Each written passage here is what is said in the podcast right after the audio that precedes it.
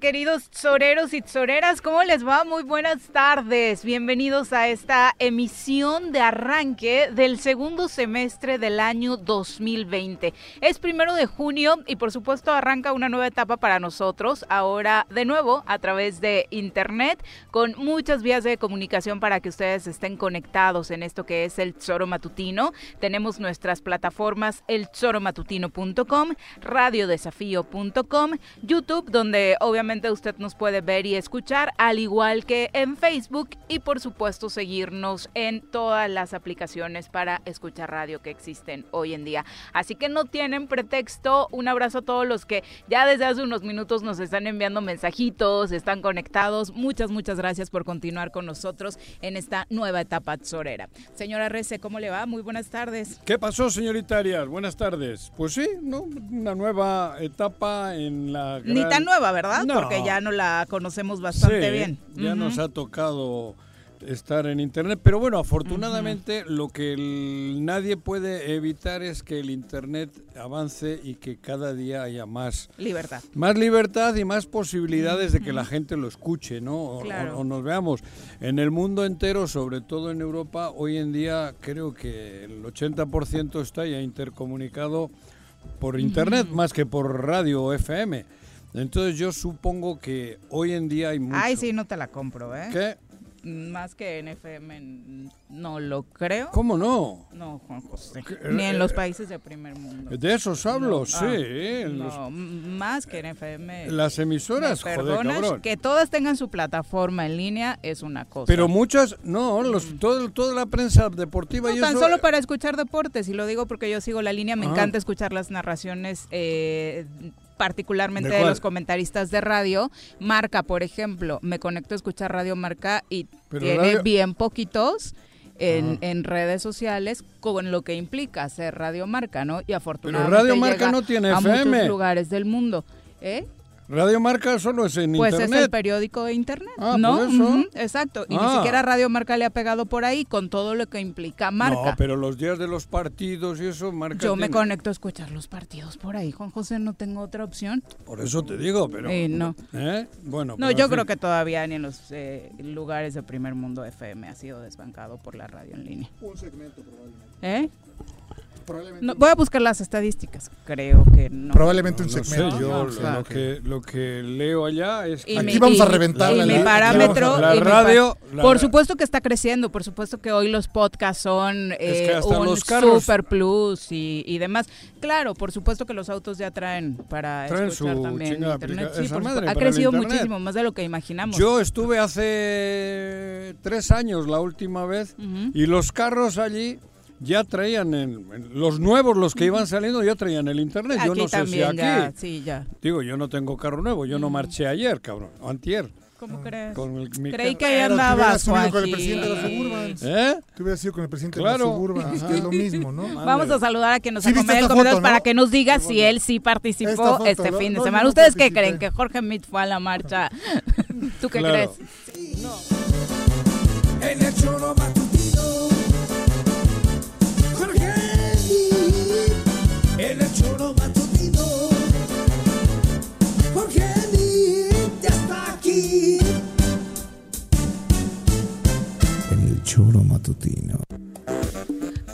Jorge? Bien, Viri, Buenas Juanjo, tardes. por saludarles. No, yo no fui a la marcha.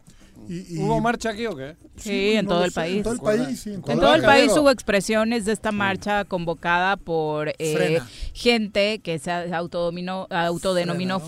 Frena, el movimiento que pugna por eh, la salida de Andrés Manuel López Obrador como presidente Yo de este no país. fui. Una marcha que volvió a polarizar eh, lo que se vive políticamente en nuestro país evidenciar muchas de las desigualdades sociales que obviamente privan en nuestro México lindo Sí, y bueno, querido, pero hay un. Sector que está inconforme y que es legítimo que se... Yo no comparto, ¿no? Vamos a la calle, vamos al terreno, vamos a las colonias. O sea, si queremos hacer un trabajo político de veras, hay que ir al pie tierra, ¿no? Sí, no basta con salir y con lo, tu auto a y lo respeto claro. y probablemente algún impacto tendrá. Eh, yo creo que sí lo tuvo porque de inmediato ves las redes sociales no. que empiezan a, a funcionar en ese sentido, ¿no? Creo que no tiene sentido. Eso Bueno, es. que para ti hay no, que pero. respetar. ¿Y quién no está? Yo ya No, respeté, bueno. pues ya salieron, cabrón. Pero joder, después de Sacaste esta- tu comentario y ahí, híjole, hasta Puta. las 3 de la mañana contestando, ¿eh? Yo- yo- Porque- ¿Te enganchaste? No, bueno, es increíble este fenómeno del yo, Chairo. cabrón. Lo digo con respeto ¿Qué porque Chairo? Sí. ahora es un mote a quien es famlover o, o como sea. AMLO. Amlover, que, que no puedes decir nada. No, no, estás no, mal. a ver, a ver, a ver. No hablo de ti. El comentario que hice y los primeros que salieron a criticar mi comentario no, critiqué, fueron los hice un- no, ¿eh? No, escucha, Fueron yo pongo ahí- de aquí. Claro, que, yo, que- yo, que- yo. que se- yo simplemente hice un comentario no de ti. que a mí me extrañaba mucho lo que había visto. Pero Nada yo no hablo más, de cabrón. que quede claro. ¿Eh? Ahí en el, pero no fueron los los que salieron son los anti AMLO No, bueno, a pero escribir. la diferencia me es- parece que de una manera Nada más escúchame, pues. Sí, Es que cabrón, pero no me digas los La diferencia es que uno que es anti-AMLO, si quieres Ajá. verlo así, porque ahora Sí, tú eres- ya Sí, el país así No. está, ¿no? Te toca ser No, no. me toca ¿no? ser fifí, claro. Ahora es, o estás con él o estás en su contra. y siempre Punto. ha sido igual. No, yo creo ¿Cómo que no? no. Bueno, 60 millones de pobres, lo que ¿cuándo han estado con quién? Ya te dije y te lo puse ahí. Ah, cabrón. ¿Y qué vamos a hacer con los 10 millones nuevos que nos va a regalar López Obrador en estos últimos No, meses? no, ahora hay menos pobres, porque ahora No. los pobres están cobrando. Sí. Juanjo, estás no, disculpa. Bueno. Les está llegando el dinero, Ok, cua- cosa eso que no- dices tú. No, No, no, como, yo estás no. como uno que se puso ahí un chairo. Yo no. que tú, que no, yo no es lo que yo pienso. Ajá. Aquí están las estadísticas. La pregunta sería, ¿exitosa o no exitosa? ¿Cuál No. era el fin de esta marcha? ¿Qué va a Eh, salir, no, nos recordó y creo que a todos esto que platicábamos la semana pasada que sucedió en España, donde de nueva cuenta salieron en autos eh, La a marchar. igualita. El, el mensaje no fue nada positivo porque en España venían, era su primer fin de semana Yo- en libertad prácticamente, ¿no? Y lo comenté aquí. Sí. Esto que se está viendo allá va a estar acá lo mismito. Porque allá está gobernando un grupo político, creo que incluso más Pero a la izquierda. cómo no deja hablar. No, pero ¿cómo no te dejo hablar? No, No, es que que quería te- que recordara eso porque a mí me asustó algo que dijo en su reflexión de Claro. España, que le olía a golpe, A de, golpe estado. de Estado. Y si eso te parece en. España y te, Es- eh, por eso eso parece pregunta, a Por los eso mi España, qué grave. Para mí, la ultraderecha o los partidos súper conservadores y la, la, la burguesía, que así puse, están ahorita dispuestos a cualquier cosa porque están desesperados. Habló en España y aquí. Oye, Juanjo, Punto. ¿y tú crees? Te lo pregunto y Pregunta. contéstame bien, no te, no te empieces a No, no, calentar. a ver, pero O sea, pregunta lo que bien hoy hace el presidente de manera, a mi juicio, irresponsable, Ah, porque bueno. todas las indi- todos los indicadores, Ajá. y aparte se escuden los científicos, si Gatel pudiera opinar, le diría, presidente, ver, ¿pero quédese qué? en casa. ¿Pero por o sea, qué, me parece muy responsable hoy. Eh, ¿La gira? Antes de gira, perdón, me ¿Por parece. qué? Porque, porque todavía no estamos en condiciones en el país de estar de gira. Pero él sí, él está trabajando. Es que deberías de estar orgulloso de tener No, un presidente no, así. no, Ustedes bueno, no están con bien. nada de acuerdo, cabrón. No, bueno, está bien. Tienen un presidente. si el presidente lo hace, está bien. Si lo haces tú, tú vas a la calle hoy. Pero vas es a salir que, a la calle. es que yo no soy el presidente. No, Juanjo, no digas eso. Yo no soy el, el país no se puede parar porque el país tiene 60 millones de pobres, De cabrón. acuerdo. ¿Y qué? Que el presidente ahora- de gira. Claro. Quiere decir, espérame, el presidente puede hacer todo su escritorio, ¿eh? Discúlpame. No, el digas presidente eso. tiene que estar en donde debe de estar. Espantado su- por sus números y ¿qué hace? Va de gira. Perdóname. ¿Cómo espantado? ¿De qué está de- espantado? De, cómo cabrón? ha caído en la popularidad. Está presentando el tren Maya, ha ido a trabajar Está bien. a la Está zona bien, del país donde más necesidades ha habido Está bien. siempre. Creo que lo que habría que ha habido, vigilar es eso, que realmente, digo, a mí me parece que la actividad de un presidente es esencial y ya que están regresando las actividades esenciales, que regrese la del presidente me parece bien. Ahora, que realmente sea una actividad esencial. No Hay que es, revisar los números que da en estas no? giras si realmente está practicando la generación ir de a poner empleos. una- pero ¿no? es que eso ya, es- eso ¿Cómo ya no? Inauguran pero el escúchame, tren. Sin él, En la mayor obra de la él, historia en, el, en- en- aquella dos- zona ¿a qué del país. dos? ok, te la compro, que vaya y inaugure la primera piedra, que no es necesario, ¿eh? Si ¿Cómo él no, no, va, escucha, si él no fuese, Es el ejemplo también se inaugura. país. Ok, Sí. ¿a qué tiene que ir a dos bocas? Dame una respuesta. No ¿A qué tengo ni idea, cabrón. A nada. La obra ¿Cómo ya está no? A levantar, cabrón. Ya ¿Eh? está, la obra, espérame, la obra ya está No, funcionando. pero él, él va para demostrar, cabrón. para, para, para, para llenarse su egocentrismo, ¿Qué egocentrismo? para hacer campaña. egocentrismo era lo que hacían los presidentes de ustedes que iban en un avión de 450 mil millones volando de un lado al otro, cabrón. Eso sí era egocentrismo. Ahora que haya un presidente con la humildad de este cabrón que va y viene por todo el país aún sabiendo que Ese está es el corriendo. Chairo, pues. Ah, no, el Chairo tú. Joder. ah, no. Chairo tú que Sí, sí, ustedes han estado Ubica los 40 términos años. bien. Tú desde que naciste eres Chairo. Chairo, No, no, fifi, de- fifi, fifi. fifi. bueno, Chairo en aquel momento, porque Chairo son los que viven del presidente, ¿no? ¿O Ah, pues en ese entonces sí. Eran Chairos ustedes, cua- han sido 40 años. Ahora que llevamos año y medio. Oye, y a mí me da mucha risa todos los ¿Qué? chairos hoy que hablan de, ¿de del? PRI, no sé qué. Espérame, yo tengo Ah, yo 40. no- y- Escúchame, Ah, es que fueron las 43 pedradas años. que más te aventaron en Sí, el son tema 43 de años. La marcha, que Digamos, no terminamos. la por cierto. mitad de mi vida, práctica, bueno, un 40%, el PRI no gobernó, ¿eh? No A se ver, confundan. No, pero es porque- el PRIAN. por- ah, ching. Es el No, PRIAN. bueno, tú eres el Morena RD. No, no, No, no, Morena o sea, no. no. O sea, es que eso es una Ustedes serían el primo. Yo soy No, unlover. exacto, Ustedes exacto. serían un primo. Pero me soy entiendes, yo. o sea, te, te encajan No soy cuando... moreno lover Oye, a mí ni también me tocó Pero vivir fuera el presupuesto. tema ¿eh? de la marcha. ver, ¿Qué la nos marcha. deja de reflexión la marcha de este fin de semana? Eso peligro. Para mí No, peligro. yo, no, yo creo que hay un sector de la población que está descontento Sí, y hay que claro. respetarlo. Pero punto. ese sector de la población es el que ha estado al frente 100 años. A lo mejor habría que Y ahora reforma y año y sería medio, lo correcto, ¿no? ahora está jodido porque en año y medio se les han ido quitando.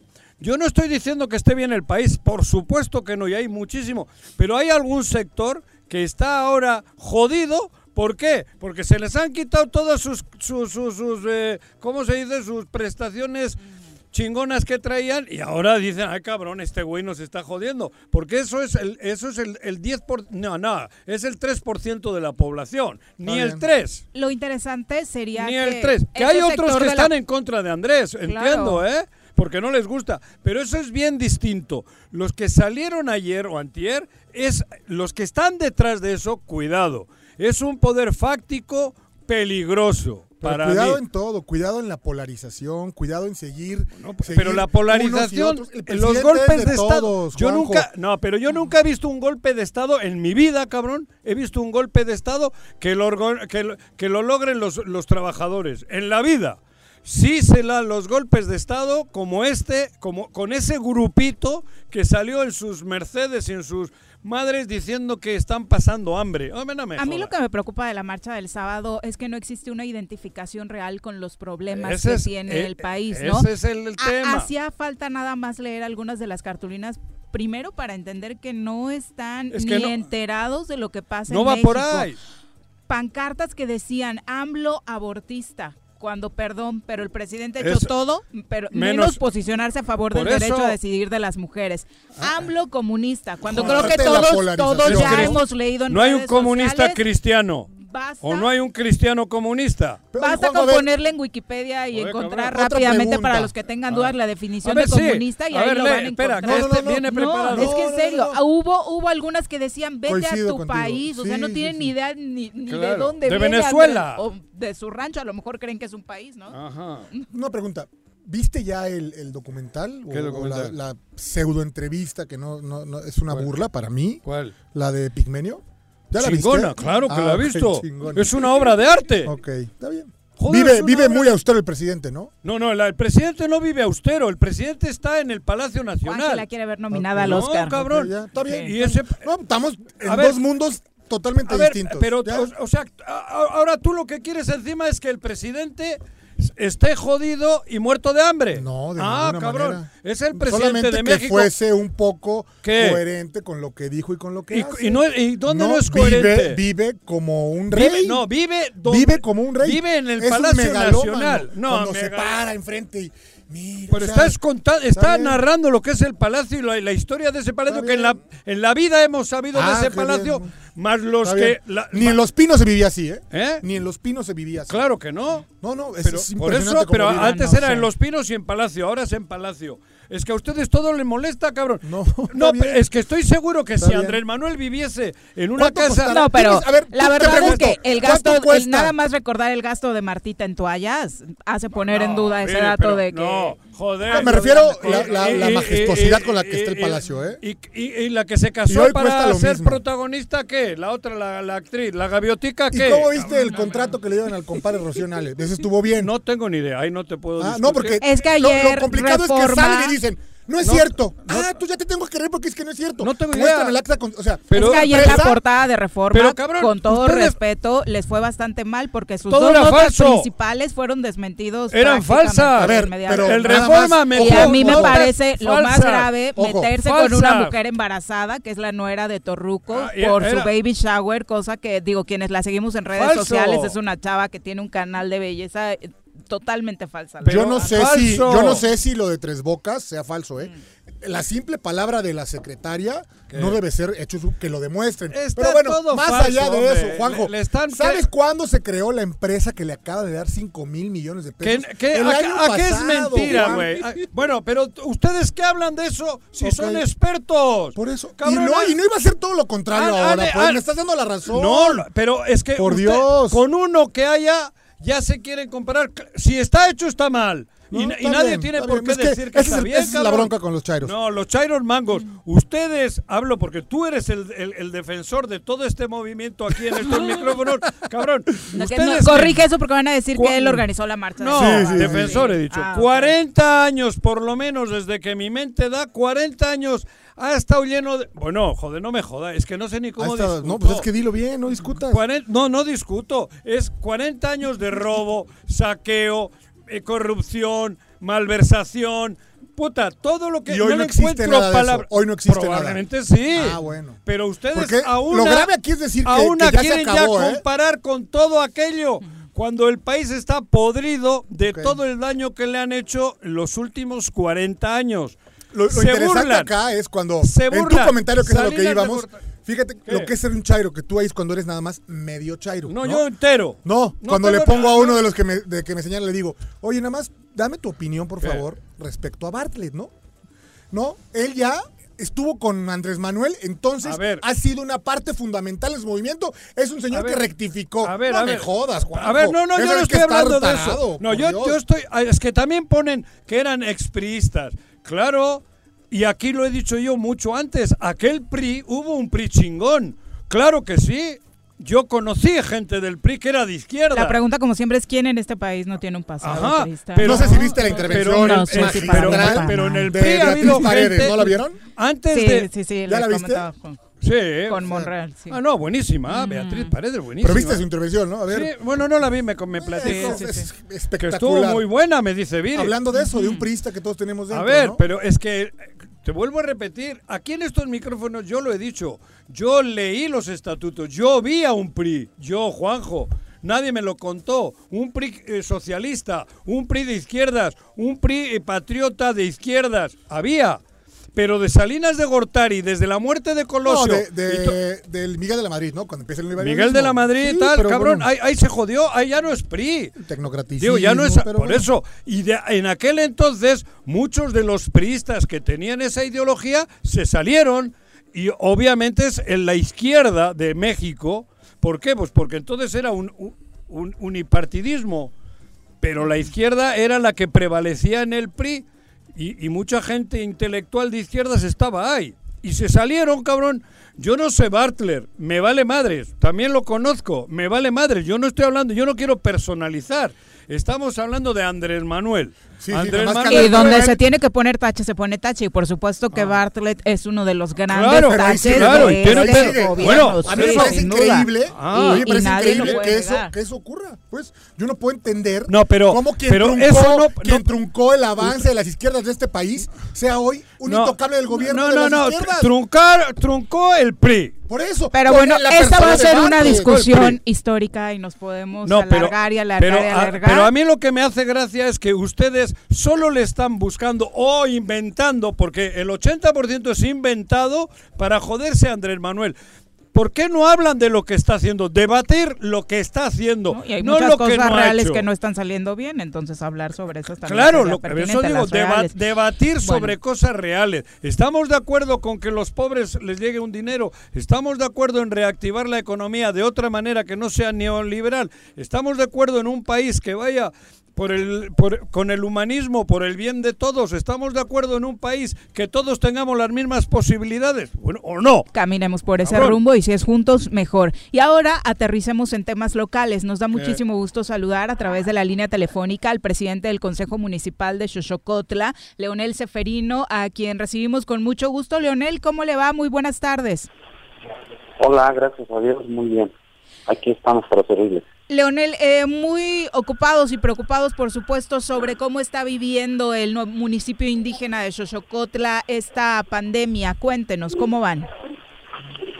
Eh, respecto al asunto o el problema de la pandemia que estamos viviendo aquí en Xochocotla, pues este, hemos estado trabajando al 100% desde el inicio y, y la verdad pues este hemos estado logrando ya que hacer concien- conciencia con la gente, de la ciudadanía.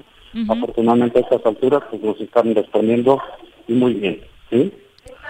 Ha habido mucha información eh, de pronto en redes sociales hablando de la poca eh, credibilidad que la población de Xochocotla tenía eh, para sus autoridades, para las autoridades que iban y les decían existe este virus, cuídense. ¿Ha logrado controlarse esto? ¿La movilidad se ha reducido?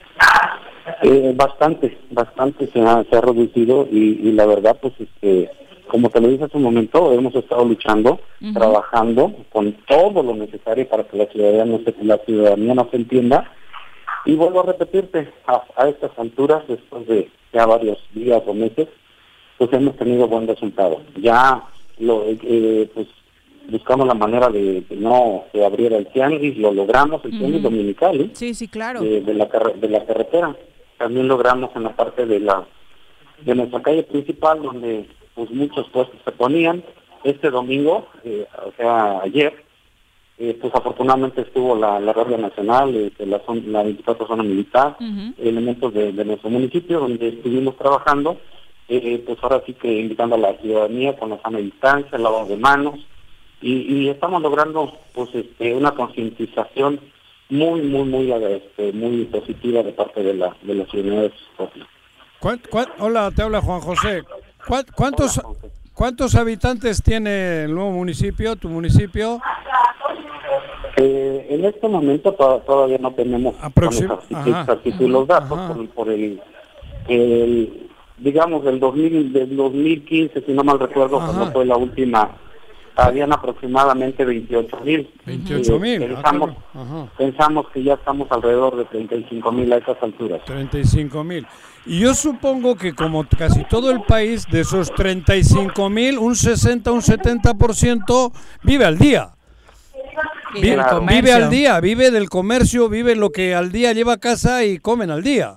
Entonces, Claro. dif- difícil es que la gente, que 30 mil almas, pues estén en casa sa- si, si no tienen para comer. Está complicado, ¿no, mi querido alcalde? Ba- bastante, bastante complicado que, que estamos viviendo en este momento, la verdad. Hay este, gentes que pues van al día, como usted lo acaba de decir. Ujú. Hemos buscado la manera de, de algunas gestiones que los hemos logrado, pero no ha sido suficiente. No Ajá. ha sido suficiente.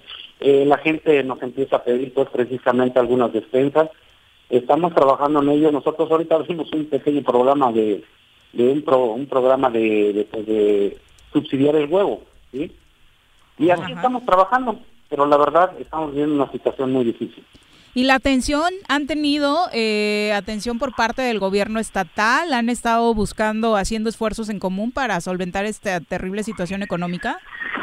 Sí, afortunadamente las empresas que tenemos aquí en- precisamente instaladas en nuestro municipio, en coordinación con el gobierno del estado, eh, una participación de una donación de, una tonelada de, pollo fresco por parte de la empresa Bachoco, que nos apoyó a pues este, darles ahora sí que pues una parte de, todo esto a cada familia, a la, familia más vulnerable que, tenemos aquí. Digo, si usted viene a Sosocotla, yo creo que analizando las cosas, Sosocotla es un municipio el más marginado y el más pobre de nuestro de nuestro Ajá. estado. Sí, Ajá. claro.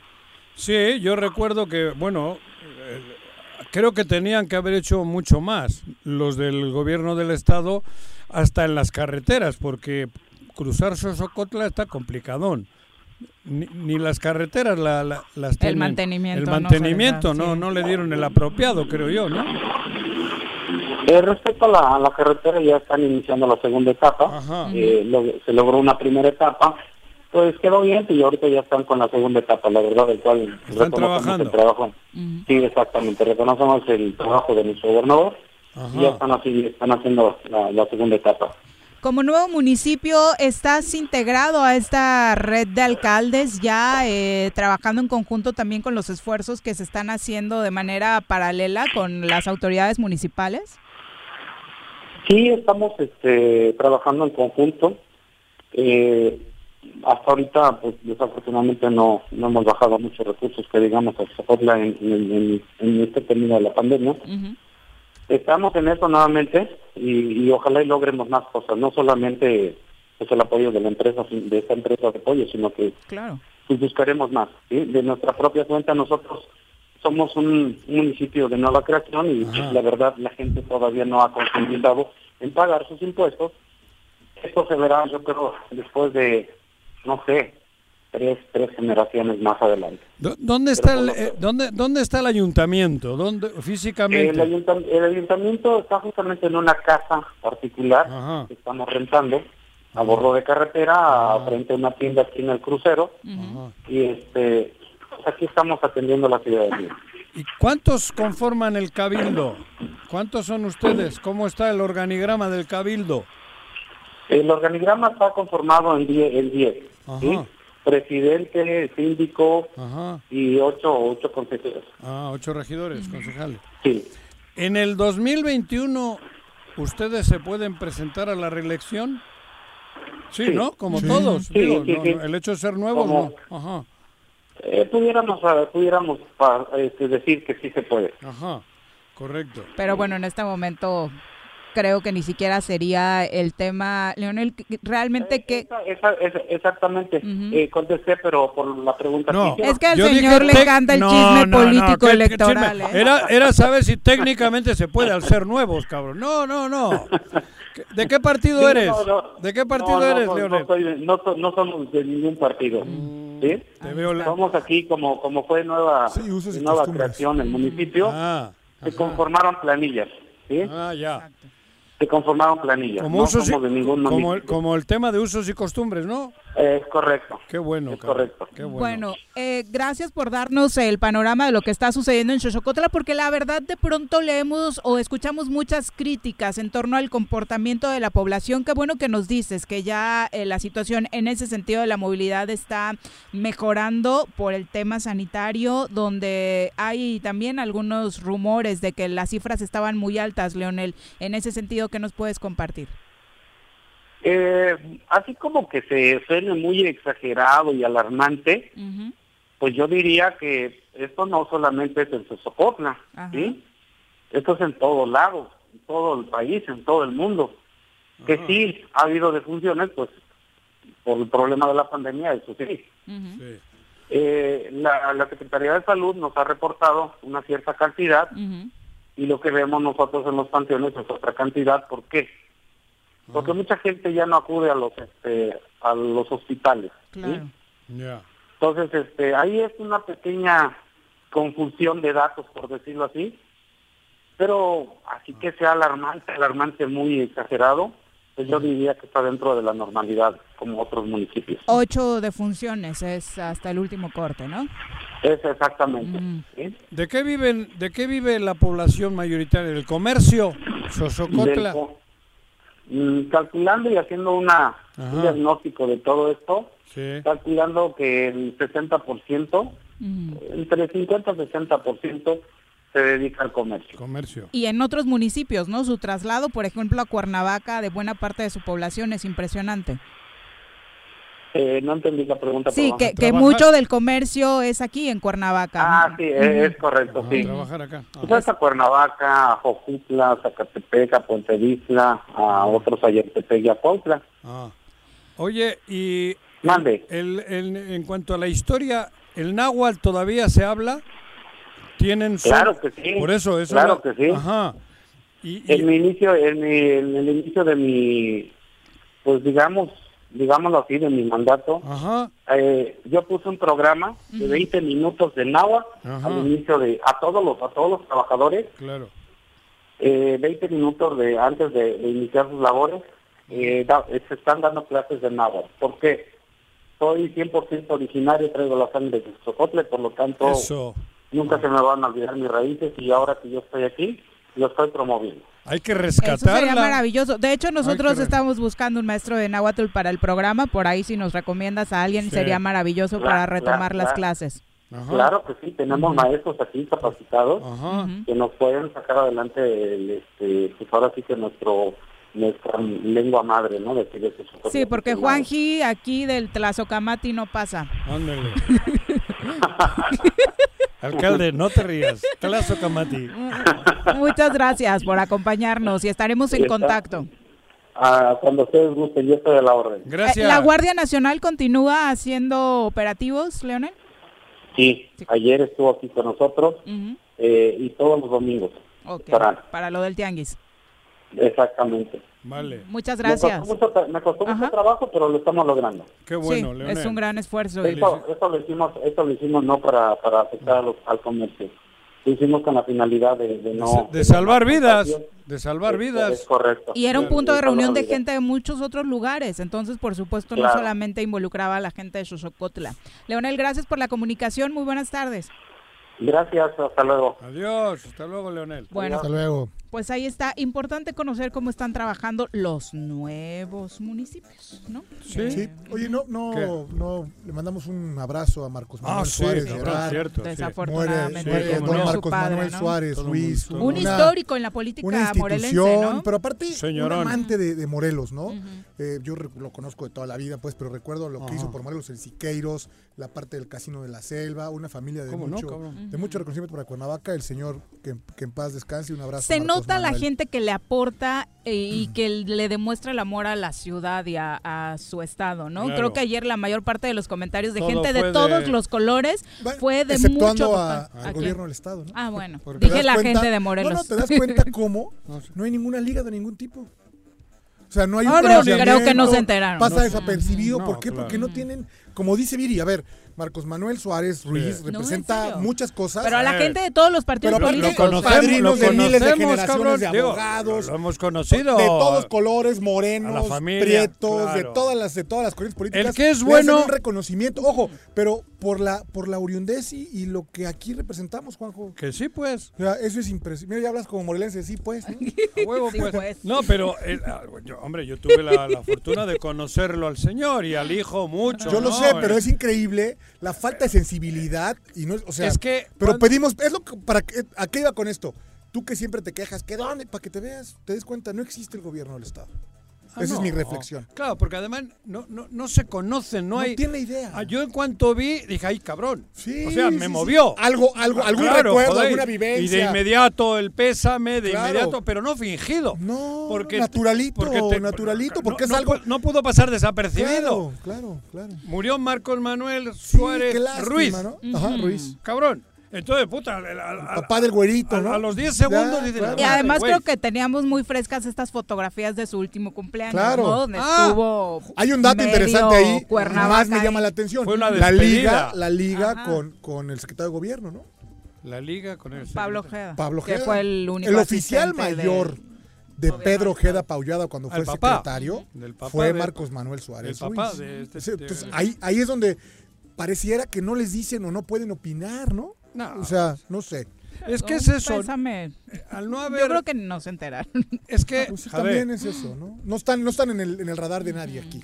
es como el, el- el tomar una cuba con hielo. Pues estos solo son el hielo, güey. Solo vinieron a enfriar. Cada quien sus cubas. Solo vinieron a enfriar, cabrón. Nos vamos a una pausa. Necesitas el ron, Es la una con el 36. cariño, el afecto. Sí. Te el vamos a dar una la- sección de preparación Ya. de cócteles, Juan José. No, es verdad, Estaría cabrón, padre. joder. Se murió Marcos Manuel Suárez Ruiz y algunos, puta, habrán pensado que este era, el- no sé, algún ruso.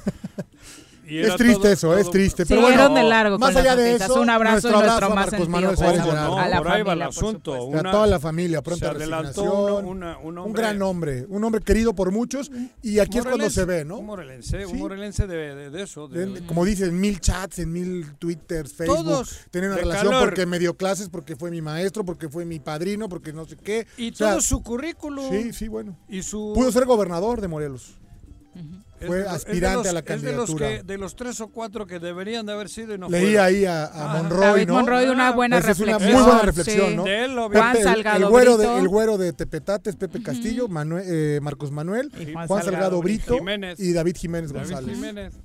Sí. Esos cuatro Sí. que creo que podrían Que haber tenían hecho- toda la preparación, ¿no? Ajá, y el, eh, todo para haber hecho de Morelos. El bagaje para que Morelos fuera distinto, Claro. probablemente. Pero bueno, así es la vida. Digo, Así es y la vida. de pronto a quienes los conocemos, creo que el perfil era ese conciliador. Pero ve, ¿no? Sí, que, que pero- es lo que ha hecho Pero falta. gente, gente en formada en el Estado etapas. mexicano, ¿eh? Pero- o sea, podemos criticar muchísimo a López Obrador, pero es un hombre creado en esa línea. Me refiero, olvídate del partido político, es gente estadista rodada. que, que le han salido las cosas. Yo creo que no, pero De- el hombre no deja de hacer lo que cree que debe de hacer. No hay una sola ocurrencia. Todo eso, es un script que, está mal o no. por eso, Pero él- no. él está jugando- Hasta que dices algo No, razonable, bueno, güey. Y el conocimiento del país, Claro, que es bueno, es- impresionante, no, no, de no, no, cada del- rincón de est- México. No hay uno un mexicano hoy como López Obrador, ¿eh? Hay que reconocerlo. Pero ¿y nadie, ha recorrido, nadie ha recorrido más el país que él. Editen esta parte para Sí, que sueñe No, Juanjo no, con no. esta frase. Algo quiere este güey. No, nada, nada, nada, nada, nada. quiere. Es que le Bueno, cortaron la luz. que- No, y luego con lo de Bartlett, menos de la No, tienen madre los de la compañía de Luz y Fuerza, ¿eh? Pero Una bueno. con 38, ya íbamos a pausa. Regresamos. Quédate en tu puta casa, quédate en tu puta casa. Quédate. Y escucha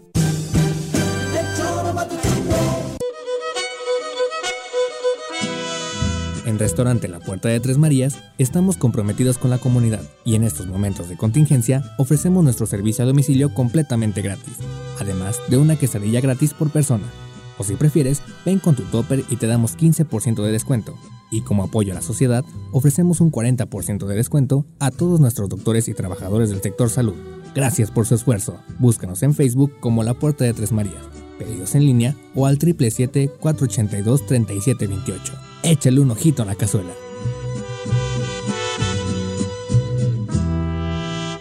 En esta contingencia, en las oficinas de catastro y predial del municipio de Ayala, ofrecemos servicios como levantamiento, división de predio, manifestación de construcción, alta de predio, planos urgentes y ordinarios, avalúos, constancias de antigüedad de predio, copias simples de expediente o cambio de propietario, traslados de dominio, constancias de no adeudo, actualización de predio y recepción de pago de predial. Estamos en el interior del DIF municipal frente a la Socoche. Informes 735-308-8527. Te esperamos de lunes a viernes de 8 de la mañana a 3 de la tarde. Ayuntamiento de Ayala, trabajando por nuestra tierra.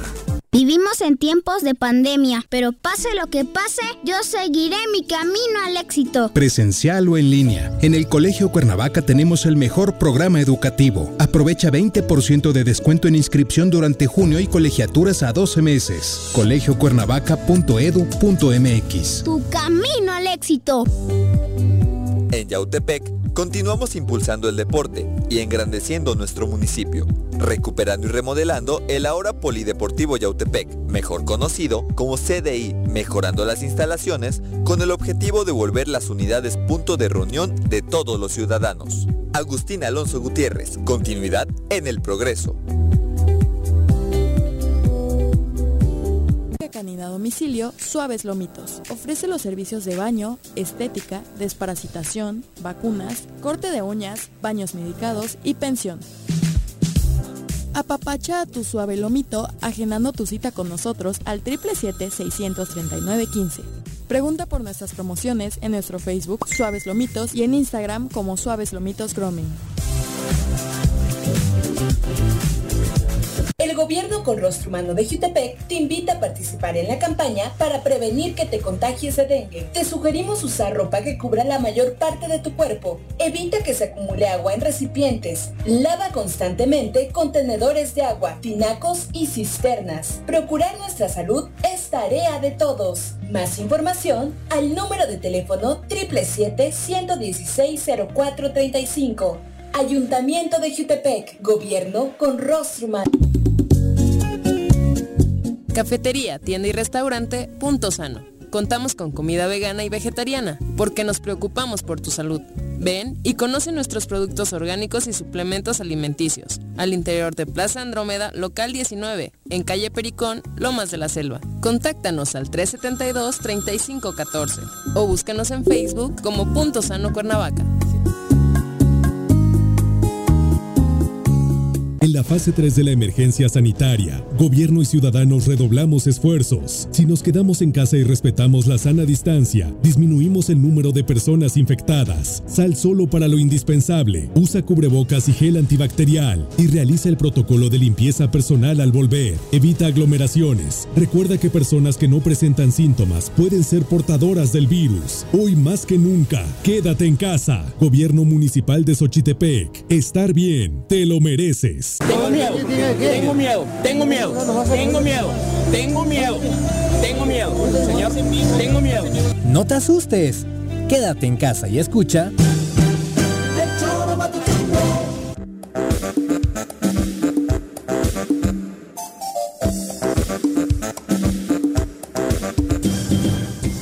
Una con 42 de la tarde, mil gracias por continuar con nosotros. Nuestros amigos de Asociación Médica Robledo están al pendiente de su salud y le recomiendan para evitar el contagio y propagación del COVID-19 los puntos que a continuación les dará a conocer Juan José Arrece García. El primer punto, ¿cuál es? Sonarse los mocos. No, ah, no, ese es en otra mención. No, no es en esta, no, perdón. Perdón, amigos de Asociación No, Médica no, Robledo. es Punto número uno. ¿Cuál es el número uno? Ay, cabrón. ¿En, en el orden tengo que dar? Joder, ¿cómo voy a dar en el No, orden? Po- Ponerse cubrebocas. ¿No? Ponerse cubrebocas. No, Juan José, ya. No, no salir de casa. A ver, retomamos de nuevo. A Gracias ver. por continuar con nosotros. Regresamos de corte y le queremos recordar que nuestros amigos de Asociación Médica Robledo están al pendiente de su salud y le recomiendan que para evitar el contagio del COVID-19, A ver qué. como primer punto, se Lavarse lave las las manos manos, Juanji. frecuentemente. Es que es el primo hermano de cabeza de algodón que no tiene los idea, mocos, vale no, madre. es al revés, lavarse las manos, no. El punto número dos, mantenga su sana distancia de Es otras que ya se acabó, personas. ya se acabó la sana distancia, ahora es la Bueno, normalidad nueva. La ¿no? nueva norma- la la nueva. campaña sí, pero en Morelos No. y creo que permanentemente vamos a tener que guardar nuestra sana distancia. Sí. Y el punto número tres, por supuesto, es quédese en casa si no Claro. tiene una actividad esencial que hacer fuera de ella. Nuestros amigos de el Asociación Médica no? Robledo están a sus órdenes Ah, ¿no? en las sucursales que usted ya conoce presidente no lo usa, no hay que las usarlo, ¿no? 24 horas del día. Ahora también están en la colonia Lomas de Aguatlán. Si necesita Si el presidente no lo usa, hay que, hay que El con el presidente ejemplo. no lo usa Ah, porque no se contagia él. cuando ¿verdad? está Y si la- se contagia, que le marque a Asociación Médica Robledo Exacto, al y ahí ya. 328-7305. 328-7305. Y un abrazo para todos los que están al pendiente del programa con sus comentarios, que los puede hacer a través de las redes sociales. Como ya vimos a muchos ahora mismo, le damos paso a sus mensajes. Vía WhatsApp, Jorge, En el ¿cómo nos contactan? 443-4208. Y en cabina, señora Rece. 311-6050. Es correcto, Los para mismos números platicar. de siempre. Sí, por supuesto, para platicar de todo lo que está aconteciendo. Y Omar Gutiérrez, Joel JT, Alex Gutiérrez, Gelacio Avilés, Yegis Martínez, Rubén Martínez, eh, que nos saluda desde Yaute. Muchas gracias eh, por estar al pendiente del programa. Cristóforo Galindo dice: El viernes estuve con ustedes en la radio y hoy por Facebook. No Mira. tengo ningún problema para seguirlos siempre. Muy buenas tardes y muchas gracias. Hay muchos fans. ¿no? Que gustan mucho de- del programa. Exacto. Esa Oye, es la verdad. Estamos hablando. Ah, bueno. Vamos a hablar del COVID, porque No, ya está la doctora COVID. Brenda Ah, yo lo de Valderrama. Estados Unidos Sí, ahora vamos hablar. con ese tema. Le vamos a dedicar. Desde el Comité Municipal de Contingencia COVID-19, la doctora Brenda Valderrama nos da el reporte diario del coronavirus. Ah, ¿Cómo te va? Muy buenas tardes. Buenas tardes, Viri, Juan José, Jorge. Qué Doctora, gusto saludarte, saludarte. doctora. Eh, Ilústranos. pues ya pegándole a los 10 mil decesos en México por COVID-19, doctora. Sí, así es. Hay varias proyecciones. eh, algunas muy poco optimistas que llegan hasta los 100 mil decesos. Habría que ver qué va a pasar. Eh, es muy pronto, parece que, por, que todavía no tenemos suficientes datos para hacer un modelo realmente robusto. Eh, tendremos que dejar pasar el tiempo. México es un país muy grande eh, y hay que tener también ahí cierta eh, claridad. México es como toda Europa. Claro. Cuando se desagregaban los casos en Europa, nosotros los veíamos a nivel de país, que es el equivalente a nuestros estados, por dimensión y por población. Entonces, en realidad, si, si hubiéramos modelado toda Europa, la curva hubiera sido muchísimo más amplia. A lo mejor lo que debíamos hacer es no modelar todo el país, dejarlo como referencia, pero los modelos hacerlos a nivel estado o de plano a nivel ciudad. Sí, por zonas geográficas, ¿no? Al menos que es así como se han estado dando los movimientos prácticamente. Sí, como, sí mira, el- este, cada, cada Por eso yo zona tiene su lógica. Por eso yo en ocasiones digo que me- España tiene 50 millones de habitantes y México tiene 60 millones de pobres. Por eso las medidas O sea, no pueden ser Las igual. medidas son No, no, no, totalmente... pero además territorialmente no es, no, o sea, no hay forma de meter en la misma bolsa Mérida y a Tijuana. eh, exacto, exacto, sí. No hay forma. Son Es medidas... más, no hay forma de meter en la misma bolsa a Ciudad Juárez y a Chihuahua, Ándale, capital. claro. aunque estén en el mismo estado. Y por eso es muy importante eh, los seguimientos estatales y municipales. Eh, todos los días se dan los datos a las 4 de la tarde, pero no hay manera de que una persona ahorita diga, voy a ver cómo vamos en Morelos. No hay un registro histórico, no hay una unidad, eh, ningún sitio que te dé todos los datos de un golpe. Es muy difícil. Yo tengo todos los datos porque todos los días los capturo. Todos los días a las 4 me siento en mi computadora y capturo. Y de ahí sacamos, eh, analizamos, pues, y sacamos tendencias. Pero eh, es muy importante y el municipio lo va a empezar a hacer. A partir de mañana, bueno, ustedes en el, ya sea en la aplicación de COVID-19 Cuernavaca o en el sitio eh, cuernavaca.gov.mx diagonal coronavirus, van a poder tener los datos de el número de casos por semana en Cuernavaca durante toda la pandemia, porque eso nos va a dar mucha claridad de qué es lo que está pasando en Cuernavaca y qué es lo que está pasando en Morelos. Un dato aislado no te dice nada, excepto te genera alarma. ¿Cuántos muertos hubo en el NHH en el en, en el 2009 o esa madre? ¿Cuánto, digo, cuántos fueron? Eh, Digo, Bueno, pero no sabía que iba a haber examen. no, ahorita me digo, Así es, doctora, Pero así es. es que Sí te lo puedo conseguir. Te- No, no, no, no. Google. Más que nada iba encaminado a que en aquel entonces yo creo que hubo un momento que fue mucho más duro, diríamos. Lo que pasa es que había mucha más incertidumbre que ahora. Por eso te digo, yo ya t- tenemos la memoria corta, pero haciendo un esfuerzo, sin duda que hubo un momento de, de miedo y de crisis tan grande o mayor que, que en esta pandemia, ¿eh? Era mayor, te voy a decir por qué. Mayor. Porque cuando la H1N1, nuestro primer referente era la epidemia del 18, de 1918. Oficiales solo 1172 muertes. Pero de la, de, la de, de 1918 murieron entre 60 y 100 millones de personas. Ajá. O sea, el escenario era que se repitiera la pandemia del 18 en el Exacto. 2009. Exacto. Por eso la reacción eh, tan intensa que hubo en ese momento, mucha gente lo cuestionó porque no pasó nada. Y decían, es que exageró, es que Exacto. mencionó, etcétera. Es que si sí hubiera sido como la de 1918, hubiera sido tremendo. Y COVID, nosotros con lo que lo teníamos en referencia era con el SARS. Y el SARS tuvo muy pocos muertos y se, y se controló muy rápido. Entonces siempre pensamos, bueno, no pensamos nosotros, tú y yo, no se pensó que, el, que se iba a poder controlar como el SARS. El problema es que no es SARS. O sea, es otra cosa que no es SARS. Y por eso se tomó con cierta mesura, porque el referente no era la, la influenza, era el SARS. Y, y pues la sorpresa es que no era SARS, era otra cosa completamente diferente. No era una enfermedad respiratoria de Claro. entrada, pero no lo sabíamos en ese momento. Y el nivel de contagio, ¿no? El nivel de contagio, el, el- el número de asintomáticos, la tasa de letalidad, todo eso jugó en nuestra contra. Sí, pero bueno, A lo que voy es, hay una gran discordia, ¿no? Aquí acaba de decirme Jorge, por ejemplo, el presidente está, que cabrón, que va a viajar, qué tal, y no usa bozal. Ya Digo, viajó, no es bozal, es cubrebocas. Bueno, cubre- ellos quisieran que use no, usa, bozal. no la usa no es por una razón sanitaria, no la usa por una razón política. Claro, Por eso hay que no distinguir las dos cosas. A ver, por eso. Ah. le, gust- no, le- no la usa porque no quiere que no se le vea la cara, porque daña su imagen. y, y- y tiene razón. Porque Ahora, vive de su Él tendrá rostro. que valorar. Ahora, va de guapo, ahora me vas a decir que va de guapo el presidente, tampoco, Brenda. No, pero, pero tú sabes que tú sabes que es por eso, Juanjo. Claro. No, no.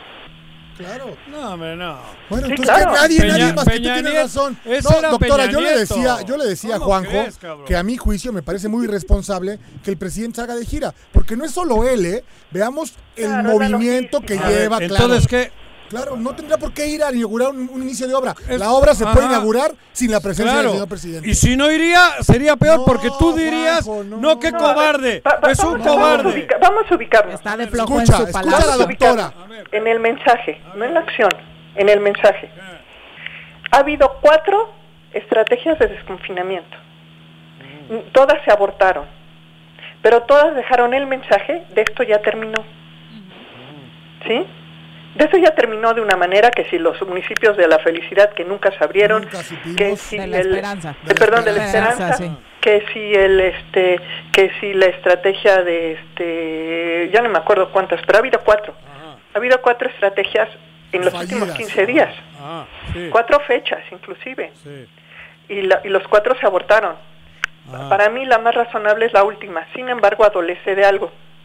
Y es la escala, que es a lo que quería decir. Ellos siguen viendo una escala nacional, si acaso estatal, pero eso no aplica a la vida diaria. Nosotros no vivimos en Morelos, vivimos en Cuernavaca y vivimos en una colonia en Cuernavaca.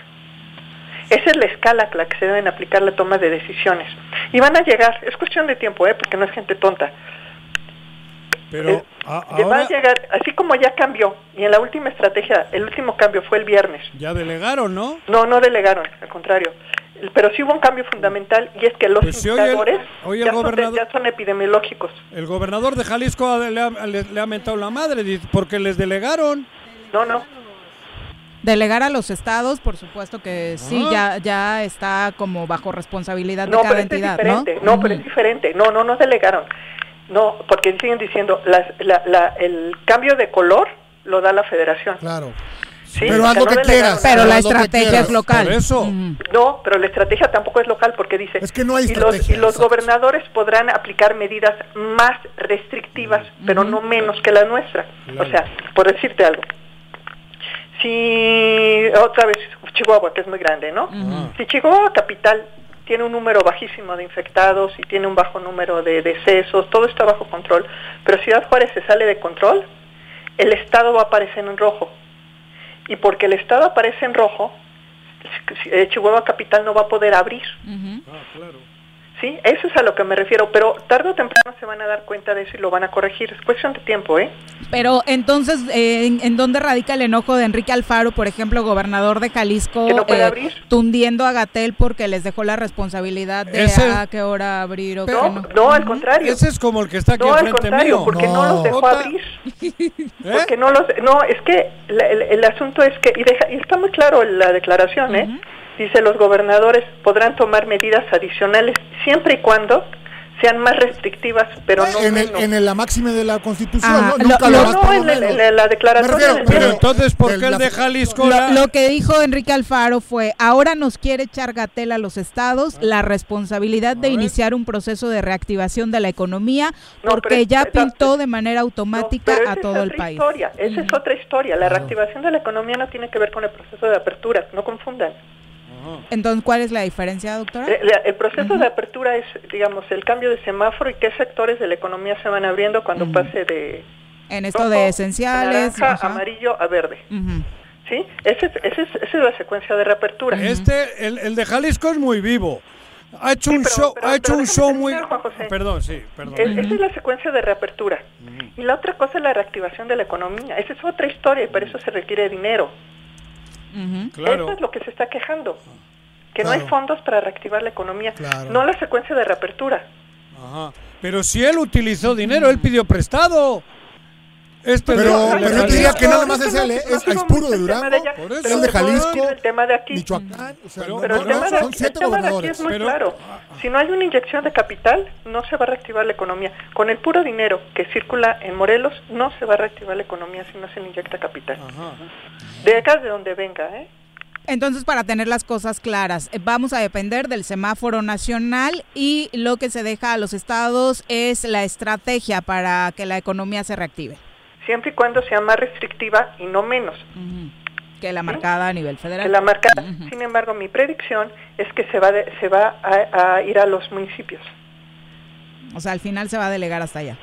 No, no se va a delegar porque no es una delegación, es una operatividad. La operatividad fina va a ser a nivel de municipio, porque es, la, es lo que tiene funcionalidad.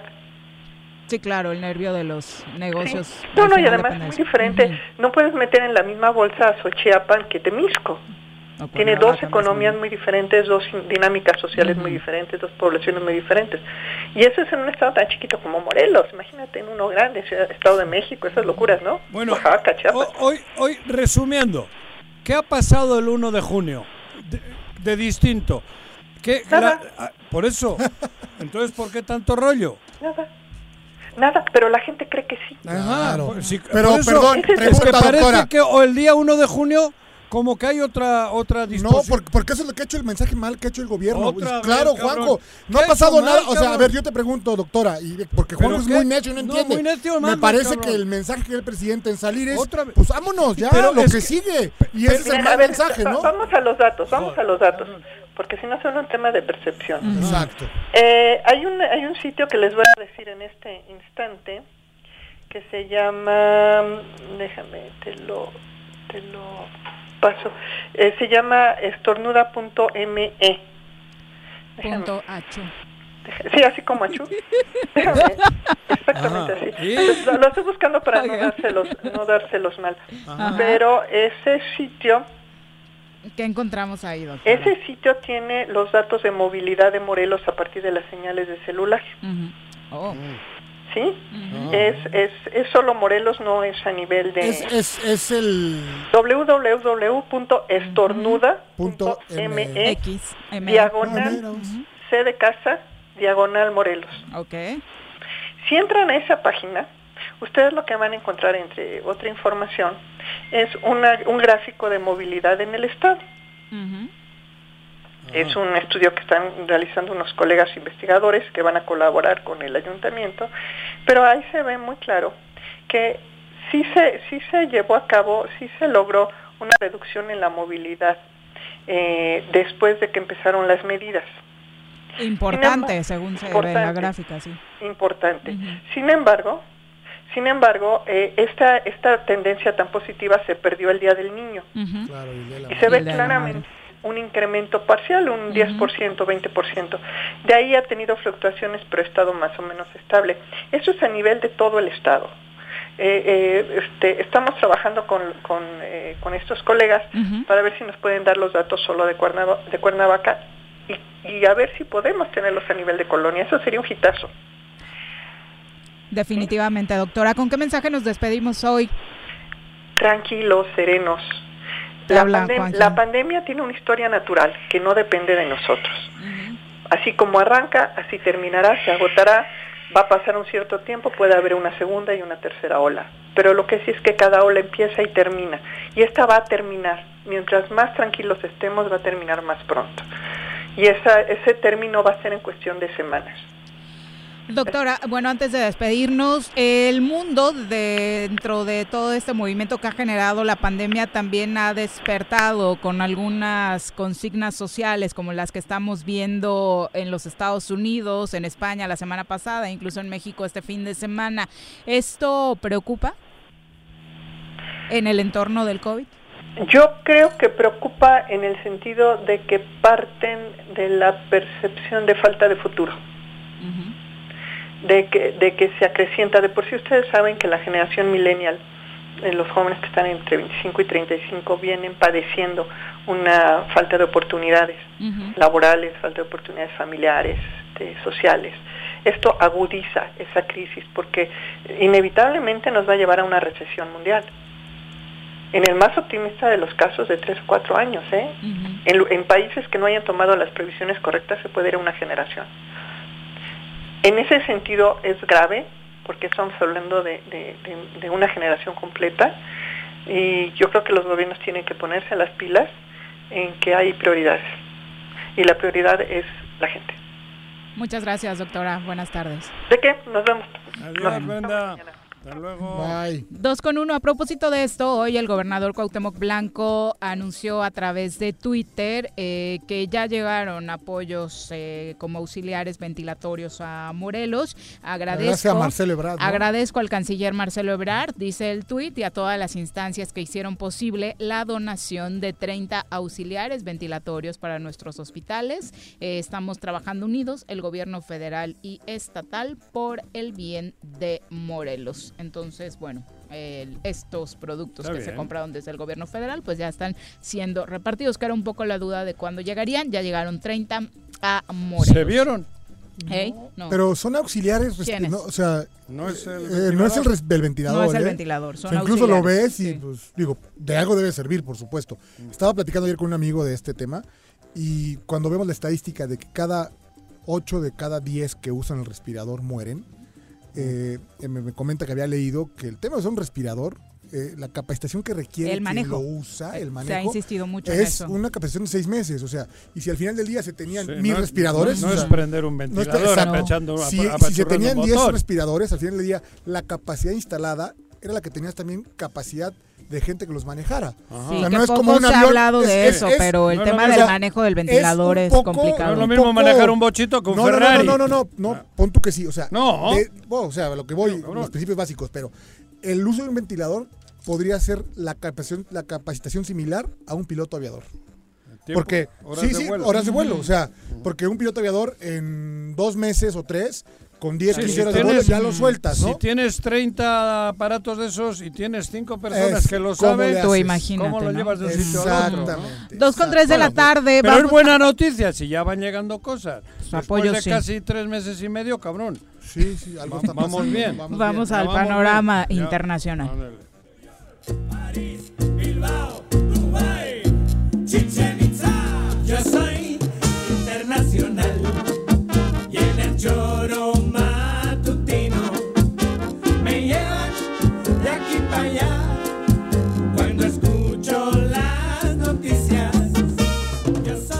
Claudia Vega, ¿cómo estás? Te saludamos, nuestra corresponsal en Washington. Ah, no sé.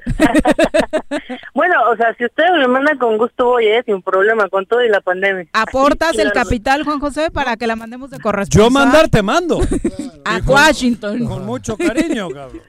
Te mando una carta donde dice que hagas. Luego te digo a dónde te quiere mandar el señor Arrece. Pero bueno, Oh, Está que arde Estados Unidos, cuéntanos ¿no? qué está pasando.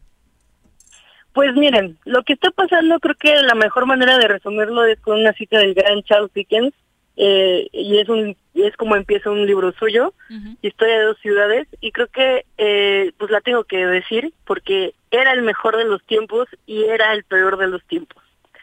creo que eh, más allá de la pandemia, eh, todo lo que está pasando eh, a nivel internacional, porque vemos las protestas en Estados Unidos como algo que predomina en los medios, pero también está pasando en Hong Kong con la anexión de China por completo de Hong Kong al régimen de Beijing, pues también hay protestas y también hay eh, situaciones eh, problemáticas, pero evidentemente esta situación del racismo en Estados Unidos, que es un racismo, sabemos ya estructural, pues claro que les iba a pasar una factura a este gobierno en particular, porque como sabemos, una parte importante del electorado de Trump es precisamente estos grupos eh, racistas, neonazistas incluso en Estados Unidos que a pesar de que son ilegales existen y pues eh, es increíble que esté pasando en pandemia. Creeríamos que tal vez en esta situación eh, lo que pasaría sería que no se viera viable protestas de Sí, este eh, que estaría más contenido. Exactamente, que tal vez no habrían reaccionado de esta forma, aunque sí ha habido protestas muy fuertes, incluso con violencia de parte de este movimiento de Black Lives Matter, pero también, bueno, que de hecho nació precisamente de una represión de protestas hace ya algunos años. Y pues es desde mi punto de vista, un peligro en términos tal vez eh, sanitarios por lo que está pasando con el Con- coronavirus, Claro. pero también es eh, bastante esperanzador ver que esto está sucediendo, que no es, a pesar de la- del miedo que nos puede dar el contagio y la pandemia, no estamos dejando que pasen por encima de nuestros derechos humanos. Y es una especie de consolidación de este tema. Mm, Eh, no, Claudia, me gustaría nada- que recapituláramos desde la muerte de George Floyd, qué es lo que ha ido pasando eh, en Estados Unidos Todas para que la gente tenga el eso, contexto ¿no? hasta llegar a lo que sucedió anoche en un hecho Histórico, histórico, ¿no? inédito. La Casa Blanca apagando Y él la- en el sótano. Sí, búnker que en el nunca se había usado. sí. En el sótano. Sí. Ni con. Es parte el de la polarización, ¿no? Porque pareciera para muchos de tal vez sucede todos los días, ¿no? Abuso ¿no? A- ayer se Lo cagaron. de- sí, claro. Claro. Hasta los servicios de inteligencia. ¿Qué, y qué los de- hace diferente a este asesinato de Floyd? Bueno, creo que eh, juega una gran un gran papel el encierro, ¿saben? En este Claro. encierro todos lo vimos. cultivo. Ah, La vida nos ha cambiado. a la tecnología, Ajá. estos de los de los asesinatos este en detenciones por este tipo de, de agresiones tan fuertes que hacen la policía a Racistas, ciudadanos ra- afroamericanos. Racistas, Sí, claro. y también con es un, común. con- claro, con un contexto de racismo. Total. este, pues lo que pasa es que ya había pasado. Y eso, digamos que no es cotidiano tal vez, pero sí es bastante usual, lamentablemente, que pase. ¿Qué pasa? Pues estamos encerrados, estamos con acceso constante a Internet y estamos más alerta de las noticias y sobre todo las noticias que sean diferentes al coronavirus. Pero además yo Claro. creo que estando en casa y con el temor de que la muerte la teníamos tan cerca, yo creo que la gente dice, vamos a cambiar la vida. La sensibilidad, Vamos a ¿no? darle un cambio a esto, porque de todas formas nos podemos morir, que sea con dignidad. Yo creo que Así los es. negros, las negras y los negros están Sí, porque hay que reaccionando. decirlo negros, es gente así es. No, y- y lo- no y es, los- no No es es peyorativo. No, no, no, no, no, no, por eso lo blanco, digo. uno es negro, otro Por es eso lo digo. Y muchos blancos solidarios están, porque Claro. dicen, aquí ya es el momento. No, los porque policías la- hincados en Miami, en muchos estados, ¿no? En muchas ciudades. Así es. Ajá. No, y además, o sea, estamos viviendo una era de grandes avances tecnológicos o de grandes cambios, eh, incluso en materia comercial, con viajes espaciales privados. Ajá. Aparte, ¿no? Ujú. Sí. Y de 10 además estamos viendo esta pandemia que nos co- nos recuerda constantemente, como dice el señor Arrece, el que podemos morir y estamos constantemente conectados. Ajá. Y entonces, claro que queremos morir con dignidad. No puede Ajá, ser que exacto. en pleno siglo XXI, cuando ya va a ser posible que viajemos al espacio en tal vez mayores cantidades, Ajá. pues entonces aquí seguimos preocupándonos porque nos respetan los derechos humanos independiente, o sea, dependiendo precisamente de nuestro color de piel. Claro. Es algo eh, completamente terrible. Y para quienes no han visto el video, la verdad es que yo no lo soporté ver, pero lo que pasa es que eh, tratan de arrestar a este ciudadano George Floyd eh, afroamericano, eh, él no puede respirar, le dice al oficial, el oficial aún así permanece con su pierna en el cuello y en el- cuerpo de George Floyd y este termina teniendo un grave problema respiratorio que lo lleva a la muerte. Lo colapsa. Entonces. Ajá. Exactamente, concluyen que es un asesinato de parte de este oficial hacia este ciudadano Ah. y pues la gente decide Pero- comenzar a pedir justicia. Pero luego salen videos que eso es el pan de cada día. No, Eso, bueno, eso es lo común. Lo sí. co- en cada esquina. Otro que le pega a una mujer y A una en bikini, a la- una Terrible, sí. O sea, por eso. Es. O sea, fue la gota que de derramó el este vaso. Ajá. Así es, con la viralidad del video de George Floyd comienzan a arrastrarse los videos de meses, años antes Ajá. de estas mismas situaciones El pan de que cada día. pues sí habían causado un impacto, pero no habían realmente eh, llevado o iniciado este tipo de protestas. Se inician y pues como sabemos los gobernantes de pronto hacen declaraciones desafortunadas y eso fue lo que sucedió en particular con Donald Trump y pues bueno, pasamos estos últimos días viendo cómo las protestas van recrudeciéndose, van ah, empezando no solamente por eh, el nivel, digamos, de tal vez, eh, bueno, del nivel de protesta, de fuerza con el que protestan las personas, que eso incluye saqueos, Incendios. quemas de automóviles. Sí, pero también hay, también hay una chica que dice que a los negros hace mucho nos saquearon. Sí, claro, no nos vengas A hablar de saqueos, exacto. dice saque- activista, Ajá, porque a los negros los han saqueado, a los indígenas los saqueaste cuando llegaste por primera vez a este territorio. Entonces, si sabemos de saqueos es porque tú nos has Ustedes nos, enseñado. nos enseñaron. Sí, y además es una herramienta de protesta de todos modos. Cuando el régimen es es violento, estamos hablando de un racismo estructural y la mejor forma que tengo de explicarlo es, por ejemplo, cómo se divide el presupuesto de las escuelas en Estados Unidos. Las, por ejemplo, primarias reciben un presupuesto de acuerdo a qué tantos eh, desarrollo económico hay en la zona. Eso implica sí impuestos, pero también el nivel de comercios. Entonces, evidentemente, los barrios en los que hay personas con mayor cantidad de dinero, que además sí pagan más impuestos, pero que además generan más dinero, les dan más presupuesto y por eso son mejores escuelas. Y no es casualidad que estos barrios que tienen mejores distritos escolares sean predominantemente blancos. Claro. Eso es racismo estructural. En el momento Y en el el que tema de salud, el- y en el tema de salud, hoy que se han visto, que se ven como nosotros, con un pie en la tumba, somos iguales, no, no tienen dónde caerse muertos. Con todo el imperio gringo No que es, cabrón. qué hacer. Entonces lo- la gente dice, ay cabrón, en el momento Así crucial nosotros somos más, estamos más indefensos que los africanos. Así es. Y Así por es, esta- Ajá, perdón, sí, sí. Es, es, es una situación en la que están terriblemente, es difícil que los ciudadanos negros puedan eh, subir su estatus no solamente económico, sino también su calidad de vida. Y hablando en términos de mayorías, eh, hay porcentajes, eh, o sea, no estamos hablando de, de Minneapolis nada más, es todo el territorio estadounidense y eso también de pronto le pasa a los hispanos o a nuestros compatriotas que llegan a vivir allá y a trabajar y se supuesto. vuelven ilegal e ilegalmente, ¿eh? No es Ajá. privativo, claro que hay quienes tienen suerte. O y peor, pues ¿no? pasamos, Ya, exactamente, ya lo de- ya lo decía Fox. Así es, eh, lamentablemente, no tal vez con no las mejores palabras, pero así es, lo comentó en su momento Fox. Eh, y pues hoy, por ejemplo, amanece eh, la Casa Blanca con francotiradores, pues más que evidentes, el punto es precisamente que se noten los francotiradores sobre la Casa Blanca.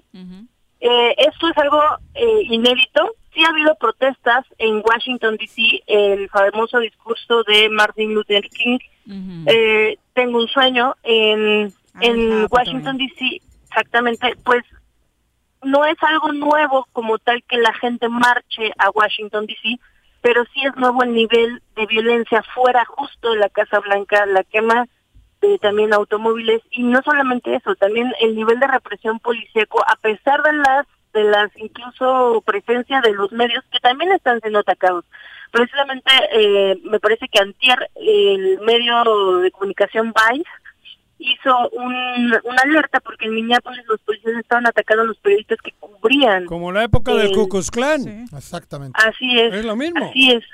CNN, Así es. igual. Mira, aquí Así es, está, entonces- está, está ocurriendo un fenómeno que, que, que, vamos, como siempre, históricamente, todos los grandes imperios caen desde dentro. Se van. la- la- su verdadero problema. O sea, lo que quieres decir es que el error es abrirle la puerta a Trump en Casa Blanca. Claro, cabrón. Y, y la gente. No, Las todo- similitudes con López Obrador son enormes. ¿eh? Ay, mira este güey.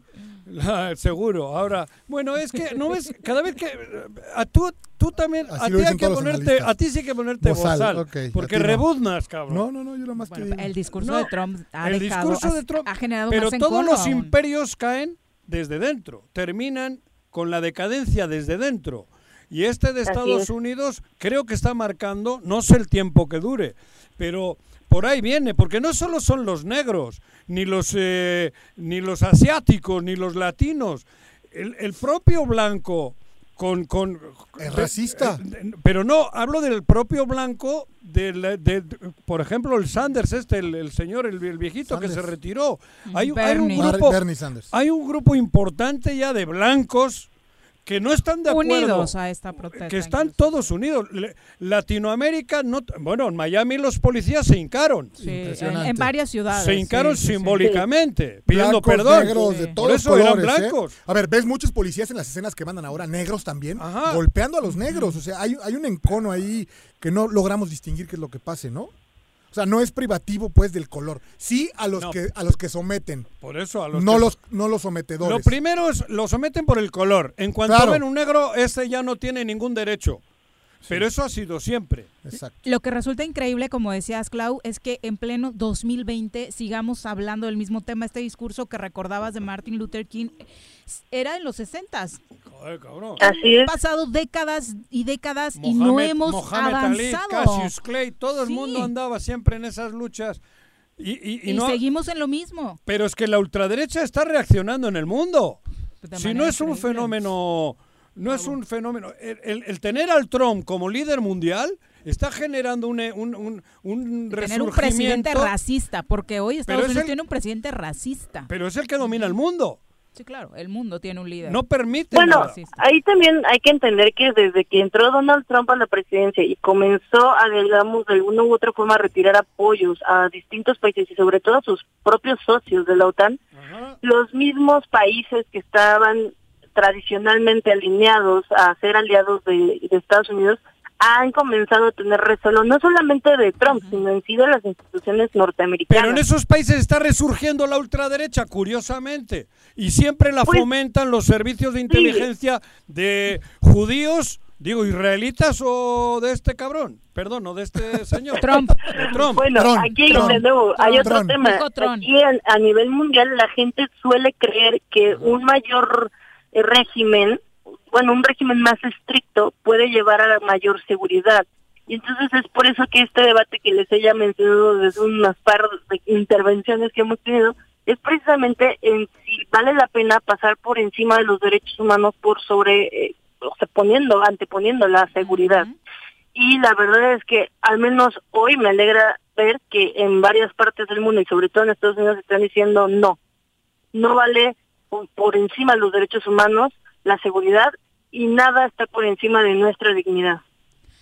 Oye, Clau, y para ¿Qué va a finalizar, eh, ¿tu pronóstico cuál es? ¿Va a terminar Trump su mandato?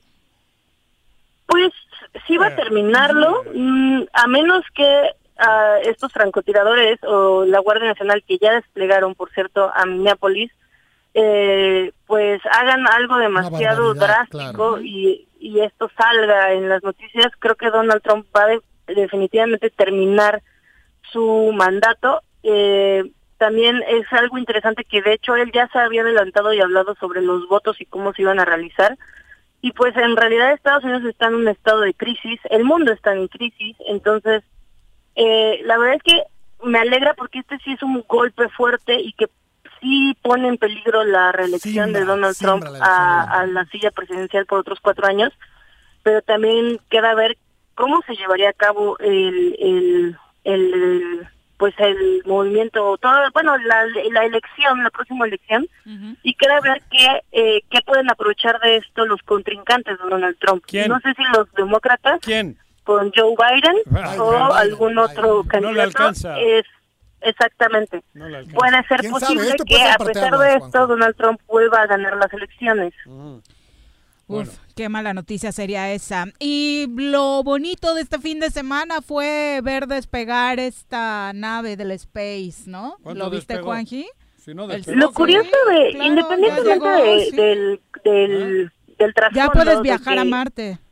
Así es, independientemente del transporte No comercial que pueda tener. Vamos a empezar a Marte una cooperacha. que pueda llevar esta situación. La verdad es que siempre es esperanzador ver a los seres humanos de alguna u otra forma alcanzando grandes hitos y sobre todo a este mexicano que diseñó los trajes, trajes, espaciales sí. para SpaceX. Pues es un es un gran aplauso y un gran un- una gran quitada de sombrero, la verdad. Pero actualiza Juanji porque cree que, el, eh, que chocó la nave y que no. Es que se fue antes. Fue el viernes. Pasó Juanji algo, se ¿no? quedó en el un- capítulo un- no, del no, no, No, viernes. no chocó, no, se- no chocó, no, no, bueno. llegó bien, no. este, ¿Qué? eh, se acopló bien la, la nave a la estación internacional, a la estación espacial internacional, y llevaron todos los insumos que tenían que haber llevado y fue una un viaje bien logrado. No, pero son dos cosas distintas. El viernes hubo otro, otro Un incidente, lo que, ¿no? lo que pasó en las noticias y hubo ahí un incidente que yo Pero bueno, yo a lo que voy. Realmente leo, veo que van para Marte y digo, me vale madres. Si aquí Hay que no- mandarte a ti. Yo, cabrón, ¿qué hacemos mandando un güey a Marte si aquí no podemos no, salir sin bozal a la calle? O sea, que no me vengan ahora con fantas- fantocherías. Tenemos a la Así. Tierra, a la Tierra la tenemos a punto de colapsar, porque ahora estamos a punto de colapsar. Y queremos ir a Y colonizar. queremos ir a Marte, o me la me jodan. Primero que Juanqui saquen- realmente se enojó porque a él Gatel le dice quédate en casa y estos se salieron del planeta. Pues sí, que no jodan. Se fueron a Marte. Pues Y no sin estoy bozal, segura. se Yo la verdad con- concuerdo con el señor Arrece, es lo que les decía, Sí, independientemente también, del también. contexto comercial y neoliberal que tiene el Sí. despegue, siempre por alguna extraña razón, como seres humanos nos causa una especie de esperanza sensibilera. por Yo así sigo decirlo. pensando que no llegaron ni a la luna, cabrón. Siento que tú eres Ah, hasta no terraplanista. ¿no? Sí, Claro, Sí. Cristóbal Colón no existe. Pero, ahora, en este momento... Aguas, porque Juanqui es terraplanista. Y el COVID no existe. De, los- de los No, viajes no, no, al espaciales. revés. Yo, no, no, a ver, a mí yo no soy tonto. A mí me gustaría poder volar, cabrón, a mí. Pero lo que no me, lo que, vamos, me parece que es un ofensivo es que hagan ese despliegue, ese despilfarro. Pero no es tu lana. A una madre, no, que no es mi lana, ah, No. cabrón. ¿El vino de Marte la lana o qué? ¿Tú le pusiste algo? ¿Le cooperaste? Yo coincido Seguro contigo. que sí, No, seguro que Juanjo, sí. no, es que ah, no, ¿quién amasa es- esas fortunas? Elon Musk. ¿De dónde, cabrón? Neoliberalismo. A mí qué me, qué me ¿Pero vienen es tu ahora? lana? ¿Te pidieron algo? ¿Cooperaste con algo? Seguro, seguro que Platícame. seguro que No, algo es que estás loco. Ah, no, tú. ¿y de dónde sacan ese bien, dinero, güey? ¿De dónde de sacan el dinero? De explotar al mundo, de tener a no sé cuántos millones, miles de millones de gente muriéndose de hambre, A cabrón. ver, Elon Ah, Musk que es... Diego, y no voy de ¿Sabes quién es? ¿Sabes quién es y que no lo voy de patrocina? comunista, ¿Sabes quién es que lo patrocinó Yo creo no? que como ha usado. PayPal, eh, Claro, PayPal, por ahí va. que- ¿Quién es un güey que, que tiene El alguna que madre de patrocinó esto, es-. Claro, cabrón. No, no, no, no. El no. que- con el que realizan con los el que pagos, Tesla es Motors. Tesla Motors. ¿Quién es el principal inversor de energías, limpias? Tesla. Para que nos Es digan. Ah, Coches que totalmente híbridos, totalmente eléctricos. A ver, yo concluyo para mí. Lo de Estados Unidos me parece que es el síntoma de lo que ocurre en muchas partes del mundo. El Así es. neoliberalismo se resiste a como dé lugar para que haya un cambio. El coronavirus les ha partido la madre porque está demostrando que somos una verdadera porquería en la inmensidad de todo Eres, este eres, universo. no- no- No, porquería hablo en el sentido de di- minúsculo. Y luego, por otro lado, viene esta madre de que mandan a la luna, a Marte, ¿a dónde? A Marte No, hombre, duele. a Marte ahora que A mí mandando a Marte si no tienen la capacidad de, de- de tener una, una, una solución para la humanidad en la Se ve Tierra. que eres de, otro- Eh, de otra época. Ya del COVID una solución en términos de igualdad. De ¿no? igualdad, de la- O por sea, eso hablo de- para la humanidad. En medio de toda la pobreza que se sigue viendo en el ¿Cómo mundo de, haber- de seres humanos sin todavía cabrón, con algo para comer. ¿Qué costaría que todo el mundo tuviese para comer? Aunque, aunque algunos digan que los huevones no comen, eso es mentira. La gente, No. que, te- la gente que no tiene las posibilidades desde el nacimiento no son huevones. Y en el mundo hay mucha gente que nace No, sin bueno, ninguna posibilidad. que fue parte de- la discusión de este fin de semana y donde el clasismo sí salió con todo por parte de muchos que salieron a la marcha. Cuando dice un trabajador tipo de desde una ventana, dice, no La sean que mueve a México es esta. Yo creí que era un albur, pero no, ya Sí, no, no, no, la clase sí, trabajadora, el la obrero. No, pero es que y me dice, no, ¿cómo iban a tener ustedes trabajo si no hubiese empresarios? ¿Y cómo iba a haber empresarios si no tuviesen esclavos? Pero no, Cabrón. yo creo que, bueno, tampoco. Claudia, ya No, estábamos no, con el. SPEC No, cuidado y tú, demás. Juanjo. Entonces, ¿tú, No, yo- tú das empleo y eres un, un de esclavos? No, claro que no. No, ¿no? a ver, por eso, claro que no.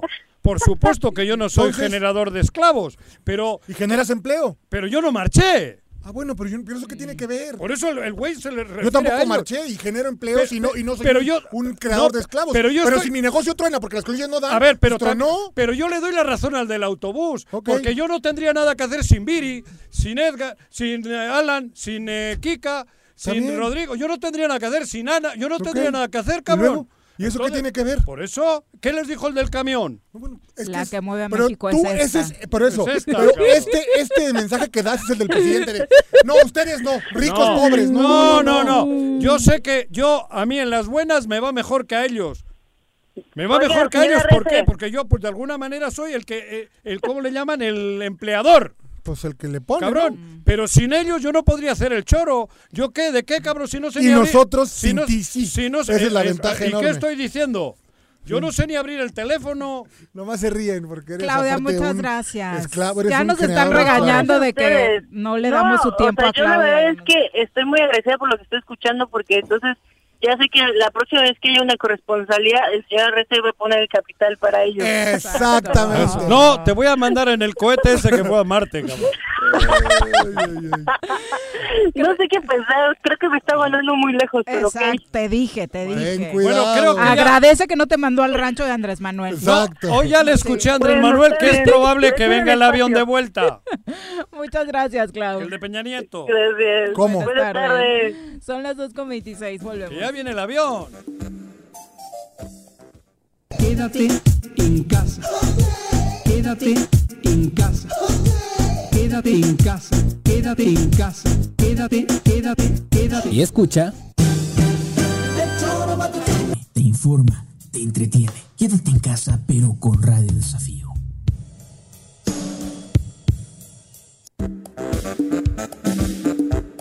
¿Quieres interactuar con nosotros? Búscanos en nuestras redes sociales como El Choro Matutino. Agréganos en WhatsApp al 777-443-4208. ¿Y por qué no? Sintonízanos desde la página web www.elchoromatutino.com. También puedes llamarnos a cabina al 311-6050. De lunes a viernes, de 1 a 3 de la tarde, somos la mejor revista informativa del país. Somos Vivimos una nueva normalidad, pero sea como sea, tengo que seguir estudiando. Presencial o en línea. En el Colegio Cuernavaca tenemos el mejor programa educativo. Aprovecha 20% de descuento en inscripción durante junio y colegiaturas a 12 meses. colegiocuernavaca.edu.mx. Tu camino al éxito. En esta contingencia, en las oficinas de catastro y predial del municipio de Ayala, ofrecemos servicios como levantamiento, división de predio, manifestación de construcción, alta de predio, planos urgentes y ordinarios, avalúos, constancias de antigüedad de predio, copias simples de expediente o cambio de propietario, traslados de dominio, constancias de no adeudo. Estamos en el interior del DIF municipal frente a la Socoche. Informes 735-308-8527. Te esperamos de lunes a viernes de 8 de la mañana a 3 de la tarde. Ayuntamiento de Ayala, trabajando por nuestra tierra. ¿Te gustan los caballos? ¿Tienes uno? ¿Sabes montar? ¿No? ¿Quieres aprender? Conoce los beneficios de hacerlo en Rancho de la Media Luna en Huitzilac. Contáctanos al 777-155-1062.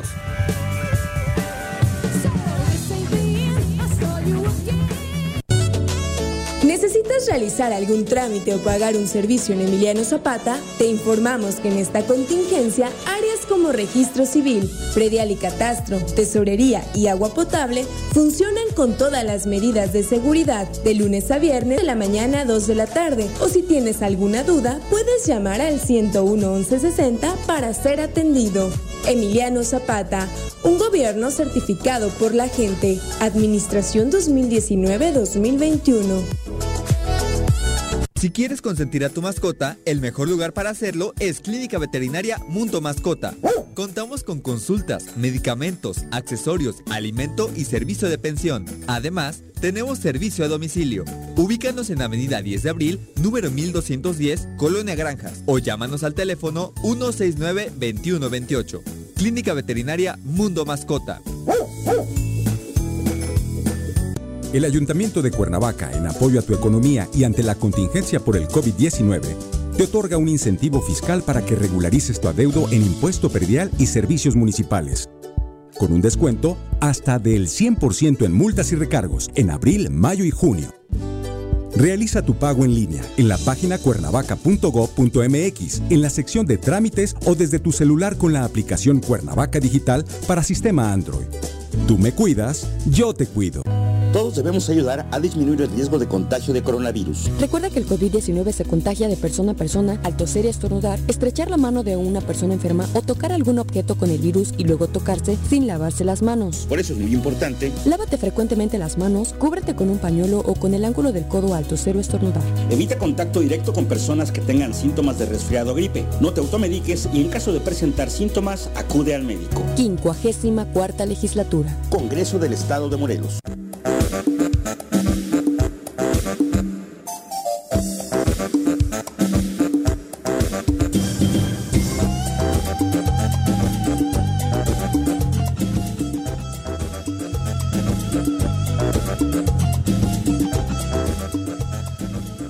2 con 30 de la tarde, gracias por continuar con nosotros. Vamos a, bueno, nos faltan algunos saluditos por ahí. Hay gente enojada con don Jorge Mi, porque, bueno, acá con Junior, ¿verdad? No con don Jorge. Igual porque- también, con los dos, No, no, seguramente. no, no, Sí, pero- cada quien responde por sus No, actos, ¿eh? pero Sí. tu papá, ayer estuve, me tuve que ir al baño un rato, cabrón, ¿Por para qué? no ¿Qué te- contestarle o ¿Qué- qué hizo?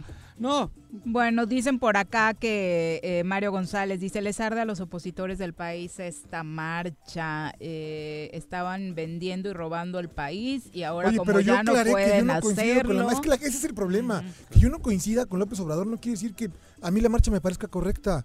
Ese es el gran problema del Charo, que es lo que hablamos. no, es ese o como problema yo quiero. tú- no, no, pero tú quieres estar así como que bien con no. Yo no quiero estar Tú bien con estabas de acuerdo con la marcha, no me vengas con No, rollo, no te estás creo. equivocado. ¿Cómo Ah, bueno, que no me creas es tu problema. Ah, bueno, por eso. Bueno, y es- hubieses llevado hasta las niñas, a las pobres, cabrón. Son las 2 con 31 de la tarde. Vamos a saludar con muchísimo gusto loco. al regidor de Cuernavaca, Jesús Martínez. Ah, regidor, ¿cómo te va? Muy buenas tardes. Vivi, ¿cómo estás? Qué gusto saludarte. Juanjo, Jorge, qué gusto saludarlos. Buenas Saludos, mi Hola. regidor. Regidor, te hemos visto muy activo en este en esta temporada de cuarentena, precisamente tratando de poner tu granito de arena eh, con los ciudadanos de la capital. tardes. Así es, Vivi. Pues mira, es un compromiso, aparte como funcionario, pues es un compromiso ético y moral. Eh, no podemos quedarnos con los brazos cruzados. Siempre estos temas eh, sociales que llegan a afectar a la ciudadanía es una obligación tener que entrarle, y más cuando te afectan tan tan a detalle, tan en lo personal, ¿no? El hecho de Ujú. gente, gente sin empleo, gente que este, está esperando a saber qué va a pasar con ellos. Eh, es muy complicado. Los empresarios, los mismos empresarios cerrando sus negocios. Creo que lo que tiene que hacer el gobierno es cambiar su agenda. Esta agenda del COVID llegó a transformar todas. Y el gobierno tiene que adecuarse a esta nueva agenda. Y nosotros como funcionarios tenemos también que adecuar nuestras agendas para poder atender. Hoy el espíritu, creo yo, es el espíritu de la solidaridad. Y eso es lo que tenemos que estar trabajando todos. Entonces, en eso yo he intentado poner ahí un granito de arena con los recursos propios, con los recursos del ayuntamiento, pues buscando ayudarle un poco y hacer más pasable este momento a la ciudadanía. Oye, regidor, el es- viernes pasado eh, se aprobó esta línea de crédito. Eh, ¿Votaste a favor?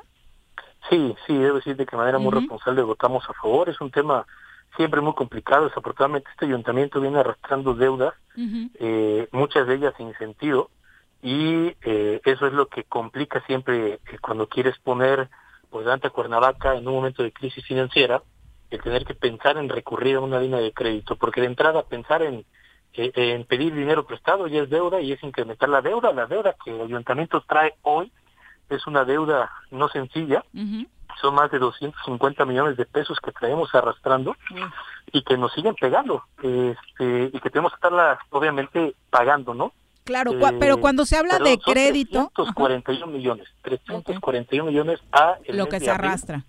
que todavía se viene arrastrando. Nosotros hemos estado pagando, el año pasado eh, pagamos aproximadamente 60 millones de pesos, este año llevamos pagados como 25 y todavía aún así quedan 341 millones de pesos de deuda de administraciones pasadas.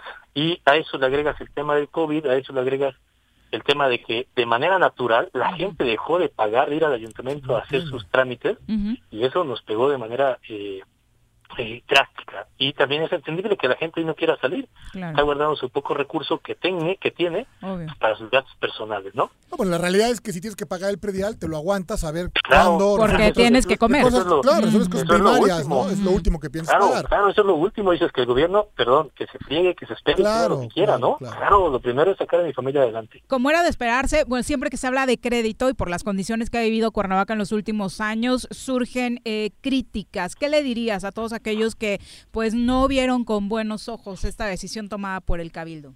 Mira, primero que los entiendo porque es un tema muy complicado, es un tema manchado por mucho tiempo. Hay de verdad eh, cosas que se pidieron que no se gastaron y que no sabemos dónde quedó ese dinero. Y que desafortunadamente esta administración le toca enfrentarlo. Esta, hay que, quiero agregar un tema más. Recordar que para este año nos quitaron la posibilidad de cobrar los adicionales y eso nos representa 160 millones de pesos que teníamos en el gasto eh, normal del ayuntamiento. Eso, más lo de COVID, más la gente que no está yendo, lo que estamos gastando, eso nos pegó fuertemente y tuvimos que de manera responsable eh, pues pensar en Cuernavaca y pensar en los trabajadores. El día viernes no se les pagó a los trabajadores, teníamos dos millones y medio en bolsa, cuando teníamos que pagar cinco millones y medio. Hoy estamos esperando que lleguen recursos del Estado. Eh, estábamos esperando, ya llegaron hace un rato y se empezó a depositar la nómina de los trabajadores. Entonces, eh, nos vemos en la necesidad de recurrir a esta línea de crédito. Insisto, es una línea de crédito como cualquier tarjeta de crédito que tienes un monto máximo, pero solo vas a utilizar lo que necesites y con el compromiso, uno, de notificar al, al cabildo, dos, de, en el plazo inmediato, dos, tres días, cuatro días, en cuanto tenga recaudación, en cuanto tengan participaciones disponibles, poder estar pagando al banco para generar el menos in- el interés menor o el gasto menor en eso. Entonces, solamente es un recurso que utilizaremos en caso necesario, como lo fue en esta ocasión. No lo estamos utilizando porque todo se va a llevar por lo menos semana, semana y media en, en tramitarlo, en encontrar la institución financiera que nos pueda ayudar. Pero esa es la intención, ayudar con el tema de servicios, ayudar con el tema de las nóminas, e- es de, de uso libre, pero será, créeme que vigilado. Eh, sabemos que es complicado, no es deuda, no estamos dejando nada, eh, en- ¿cómo se llama? En este, um, A las siguientes administraciones. No a se, siguientes no se hereda, ¿no? administraciones. No Ujú. pueden. no se hereda, se saca nada por este año, por un año más tardar, pero aparte no estamos dejando ni en prenda nada. O sea, es en base a la calificación que tenemos, como se nos da la oportunidad de tener este crédito. Pregunta, regidor, y me parece que mucho de la confusión, yo entiendo perfectamente bien, aquí se platicó con el alcalde Villalobos que es un apalancamiento. Me Así parece que parte del problema es eh, documentos que circulan que no tenemos tampoco la veracidad de que sean oficiales o ciertos. En el anexo 2, donde el destino del recurso habla de resarcir eh, un dinero que se tomó del ramo 28, eh, de participaciones federales. Entonces ahí es donde empieza, pues, de A alguna manera a malinterpretarse Claro. y a poder hablar de una mala administración, ¿no? Porque todos sabemos que los recursos federales no los puedes tocar, es, es penadísimo y es este casi que bote en el segundo. Repito, este anexo donde el destino del recurso se da para el capítulo 1000 y el ramo 28 y algunas otras cosas. ¿Es real? ¿Es real o no? Porque ese es, ese es donde mira, creo ver, que, que hay la confusión. Te voy a comentar, el recurso primero es disposición libre, o sea, no, no necesariamente está etiquetado para algo. Sí podemos utilizar parte de él para completar temas de nómina, que es capítulo 1000. Sí Ujú. se puede porque no es deuda, o sea, Claro, sí es tu lana y tú te la estás Así adelantando, es- punto. Es, es así es. Es parte de su administración, pidiendo claro. y que lo voy a pagar. Entonces sí lo vamos a utilizar si se requiere para el tema de nómina, si no nos alcanza, lo vamos a utilizar para terminar, para pagarle a la gente que nos ayuda con el tema de la basura, si no nos alcanza, para pagar el tema de luz, si no nos alcanza, o sea, para esos temas graves, todos los demás programas están parados, no tenemos ahorita programas de obra pública más que los del gobierno federal, como tú bien lo dices, digo, recursos federales, como el ramo 33, fondo 3, que es lo que vamos a echar a andar, pero esos recursos, como bien lo dice Jorge, no se pueden tocar, o sea, son recursos federales y no los utilizas. El único recurso Etiquetado. federal, así es, que se Es está penadísimo. utilizando para ayudar al tema de salud, que es Por eso está una la cárcel- del Fortasec que sí Está- se permitió a nivel. Rosario. Es lo único. Ujú. No, bueno, yo lo, o sea, perdón, y a lo mejor me expliqué mal, eh, entiendo este anexo, creo yo, y a lo mejor explicaste fue... mal hace años, No, no, fue un tema de comunicación, donde el ayuntamiento tiene que decir, necesito dinero, pum, para salir. En lo que se lo gasten es problema de ellos. La administración tiene que entregar cuentas a final de año, punto. Sin deuda. Y Sin lo deuda, importante no son, los- son, por supuesto, los trabajadores que también están No, pasando un momento difícil. Oye, Eh, pronto- regidor, ¿hoy ya están regularizados los pagos entonces? Ya, el día de hoy, el- el- lo que buscamos fue a los eh, pensionados, jubilados y a los sindicalizados pagarles en tiempo. Todo el personal eh, de confianza no se le pagó el día viernes como tenía que ser, pero hoy ya se les depositó y si alguno faltara se les está depositando. Ese compromiso que teníamos y por eso también le pedimos al presidente que nos ayudara. Hoy esperábamos tener recursos que pudiéramos disponer para poder pagar la nómina. Eso ya está. Pero los gastos, como bien Jorge lo sabe, siguen. O sea, el ayuntamiento no puede parar y que seguir avanzando. ¿De dónde y es- esa, ¿Quién, y esa quién les línea de financiamiento es la que nos va a ayudar para apalancar. Oye, nos faltó para esto ahorita porque no está el recurso. Bueno, se paga. Hay mayor ingreso y regresamos. Más te doy un dato, este Juanjo. Febrero, Ah, no, perdón. recaudamos 55 millones de pesos. Marzo, recaudamos 44 millones de pesos. Ah. Abril, recaudamos 22. Mayo, recaudamos 17. Si la nómina mensual es de, do- de- de 12 millones, 11 millones, imagínate dónde se está yendo Pero tienes dinero. un gobierno del Estado muy problema. solidario, ¿no? Ah, no, tremendamente. No, Juanjo, no, no, no. Juanjo quiere saber quién les prestó porque trae unos adeudos por ahí, quiere pedir crédito. Para ir al mismo banco, güey. Creo que No, cubro. se va a iniciar el procedimiento. Tiene que ser un procedimiento. Vamos a buscar si tiene que ser una excepción a la licitación, una invitación al menos a tres, pero es un procedimiento. No, No es es que yo más de, poco "Ay, mi cuate, yo te lo voy a aprovechar dar". lo que decía con esto, muchos, muchos de los portales que hoy tenemos claridad, que son del gobierno del Estado, aprovechan para decir, pues mejor deja de dar compensaciones. Quienes en algún momento hemos tenido la fortuna de trabajar en un ayuntamiento o en el gobierno del Estado, sabemos que la nómina mecanizada es una y la, la- y la compensación es solamente un complemento del sueldo. Hay que decirle con claridad a la gente, ¿no? Un director de ayuntamiento gana 20 mil pesos. Si la compensación son 12, 15, 18 y la nómina es uno, bueno, pero vamos al gobierno del estado que criticaron eh, Duramente. duramente, ¿no? Que quite las compensaciones. Pues que le quiten la compensación al gobernador que gana 100 mil pesos, pero mecánica, mecánicamente gana 22 mil y 78 mil pesos O de lo- lo compensación. hubieran Amigo, dicho y desde yo- la anterior administración, yo ¿no? Yo, Es que yo así no sé qué es. está haciendo el gobierno de Estado, pero te voy a decir que nosotros estamos haciendo un esfuerzo para pagar incluso los impuestos. O sea, es todo el sueldo, ya vamos con ciertos niveles, Claro. el sueldo completo. Directores hacia arriba están pagando impuestos, incluso lo que era la compensación pasa como parte del sueldo, y se está pagando todo el impuesto. Entonces, pues claro que nos pega, pero se trata de, que, de darle las mejores condiciones también a nuestros trabajadores y dejar de estar pues haciendo cosas que no se deben. Regidor, muchas gracias por la comunicación. Les agradezco a ustedes de verdad. Un fuerte abrazo, Juanjo. Tranquilo, amigo. Sí, sí, Se fue al se fue al baño, anda mal del Trae problemitas. No, es que ya a su edad la- Ay, le funcionan algunas cosas. Ya, ya no lo hagan enojar. Se le aflojó. Saludos, bichus. Se le aflojó. Igualmente, cuídate. Va. Ay. ¡Me difaman! Vamos a pausa, volvemos.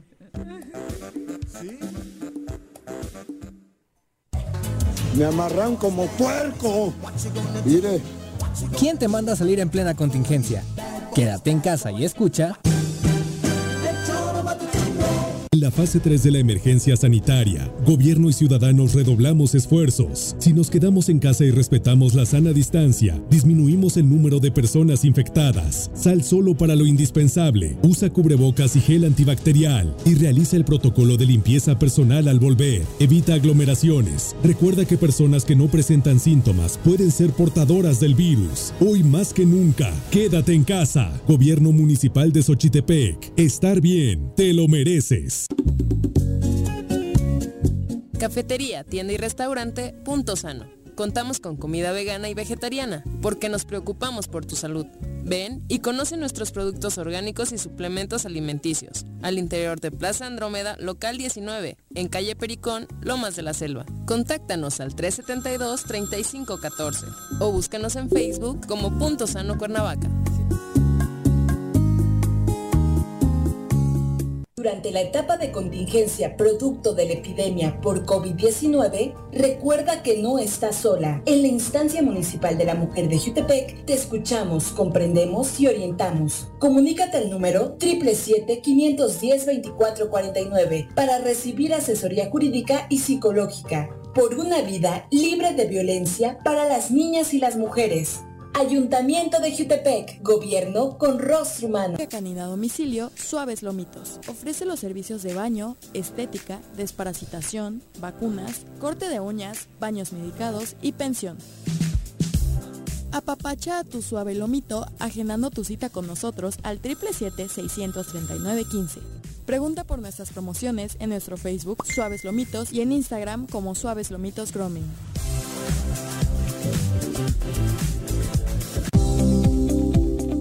En Yautepec se realizan obras y acciones en electrificaciones, pavimentaciones, colocación de luminarias, rehabilitación y construcción de pozos de agua, drenaje y conducciones de agua potable, pensando en mejorar la calidad de vida de los yautepequenses mediante un desarrollo urbano sustentable. Agustín Alonso Gutiérrez, continuidad en el progreso. Vivimos en tiempos de pandemia, pero pase lo que pase, yo seguiré mi camino al éxito. Presencial o en línea. En el Colegio Cuernavaca tenemos el mejor programa educativo. Aprovecha 20% de descuento en inscripción durante junio y colegiaturas a 12 meses. colegiocuernavaca.edu.mx. Tu camino al éxito. En esta contingencia, en las oficinas de catastro y predial del municipio de Ayala, ofrecemos servicios como levantamiento, división de predio, manifestación de construcción, alta de predio, planos urgentes y ordinarios, avalúos, constancias de antigüedad de predio, copias simples de expediente o cambio de propietario, traslados de dominio, constancias de no adeudo, actualización de predio y recepción de pago de predial. Estamos en el interior del DIF municipal frente a la Socoche. Informes 735-308-8527. Te esperamos de lunes a viernes de 8 de la mañana a 3 de la tarde. Ayuntamiento de Ayala, trabajando por nuestra tierra.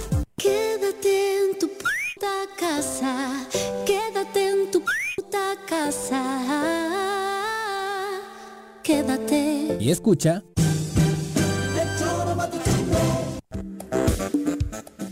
Daniel Galeana dice, ja, ja, ja, así trabajaron los presidentes del PRIAN detrás del escritorio, por eso no quieren que AMLO salga de No, gira. está equivocado. Yo lo único que dije es que si hoy las, las autoridades sanitarias, López Gatel, que es el primer fan del presidente, dice, quédate en tu casa, usa cubrebocas, y el primer mexicano que tiene que poner el ejemplo no lo hace, pues está equivocado. Hoy no pasaría nada si el señor se queda 15 días en el escritorio y evita que la gente se desboque, porque evidentemente como lo ven a él afuera, la gente dice, pues yo también voy a salir. Gelacio Avilés, un abrazo. Dice, ¿ahora con quién se peleó Juanjo? No, ahora no fue un pleito con nadie. Tiene un problemita en la próstata. Fue un asunto administrativo nada más lo de FM, así que no se preocupen, ya pronto tendremos buenas noticias. Alex Gutiérrez, como siempre, dice al pie del cañón que tengan una excelente semana. Yo aquí escuchándolos desde su página web. Muchas gracias, Alex. Eh, Martínez también, muchas gracias por sintonizarnos. Como siempre, María Teresa García, Ramón Robledo, Virginia Colchado, José Luis Ríos, Edgar Tavira, Gloria Mancilla, un abrazo, gracias Gloria. Eh, también para eh, todos los que a través de Twitter se están haciendo presentes, como el Joseph, eh, muchas gracias por tus comentarios siempre y por seguirnos en el Tesoro Matutino. Hoy tenemos una gran noticia para compartirles a todos ustedes. Tenemos un regreso muy especial. Yo de leyes no yo de leyes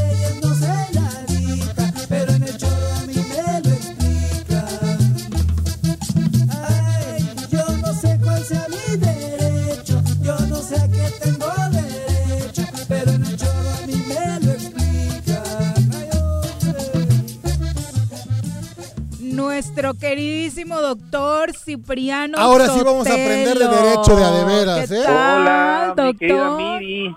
Ay, Viri, cómo te extrañaba. También a ti, Jorge. ¿eh? Ah, pues yo siempre te Y tengo yo en mi corazón, usted, mi querido yo a usted, doctor. No, muchas gracias. Me tomé mi sábado, mi, mi año sabático. La verdad, sí, nos, no, ten- ¿tú qué nos tenían muy, muy abandonados. Llévanos a Colombia, aunque sea una vueltita. ¿Mucho viaje, vueltica. doctor? ¿O qué ha andado haciendo por estos meses? ¿Qué crees? Mucho viaje mientras no estaba presente COVID. la pandemia. Ajá.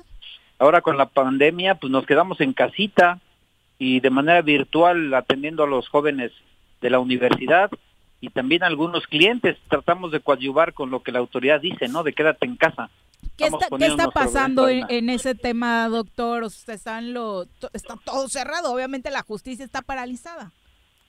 La justicia está dormida, Piri, como bien lo dices.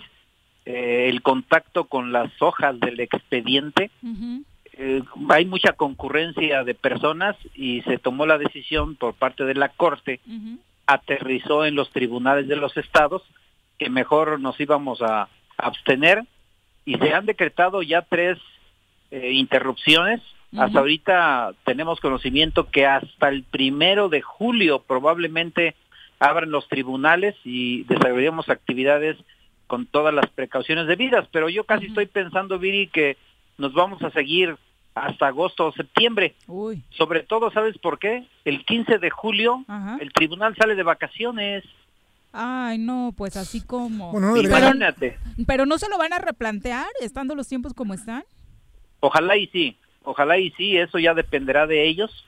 Eh, mira, de una u otra manera debemos entender que los servidores públicos tienen la posibilidad de recibir su salario íntegro, lo que no tenemos los particulares Claro. privados. Que al revés, tenemos gente que le tenemos que dar su salario íntegro, ¿no? Sí, tienes razón, mi querido Jorge, y eso es muy complicado para la iniciativa privada. Sí. El, el poder público, pues de una u otra manera están los presupuestos aprobados y aunque no vayan a trabajar de manera personal, pues sí reciben su salario íntegro. Doctor, pero tocó, tocó un punto que nos interesaba platicar mucho con usted, porque como no habíamos podido tener comunicación, cuéntenos, ¿qué le pareció este pleito que se trae en el Tribunal Superior de Justicia que terminó de momento en la designación del magistrado Jasso como presidente?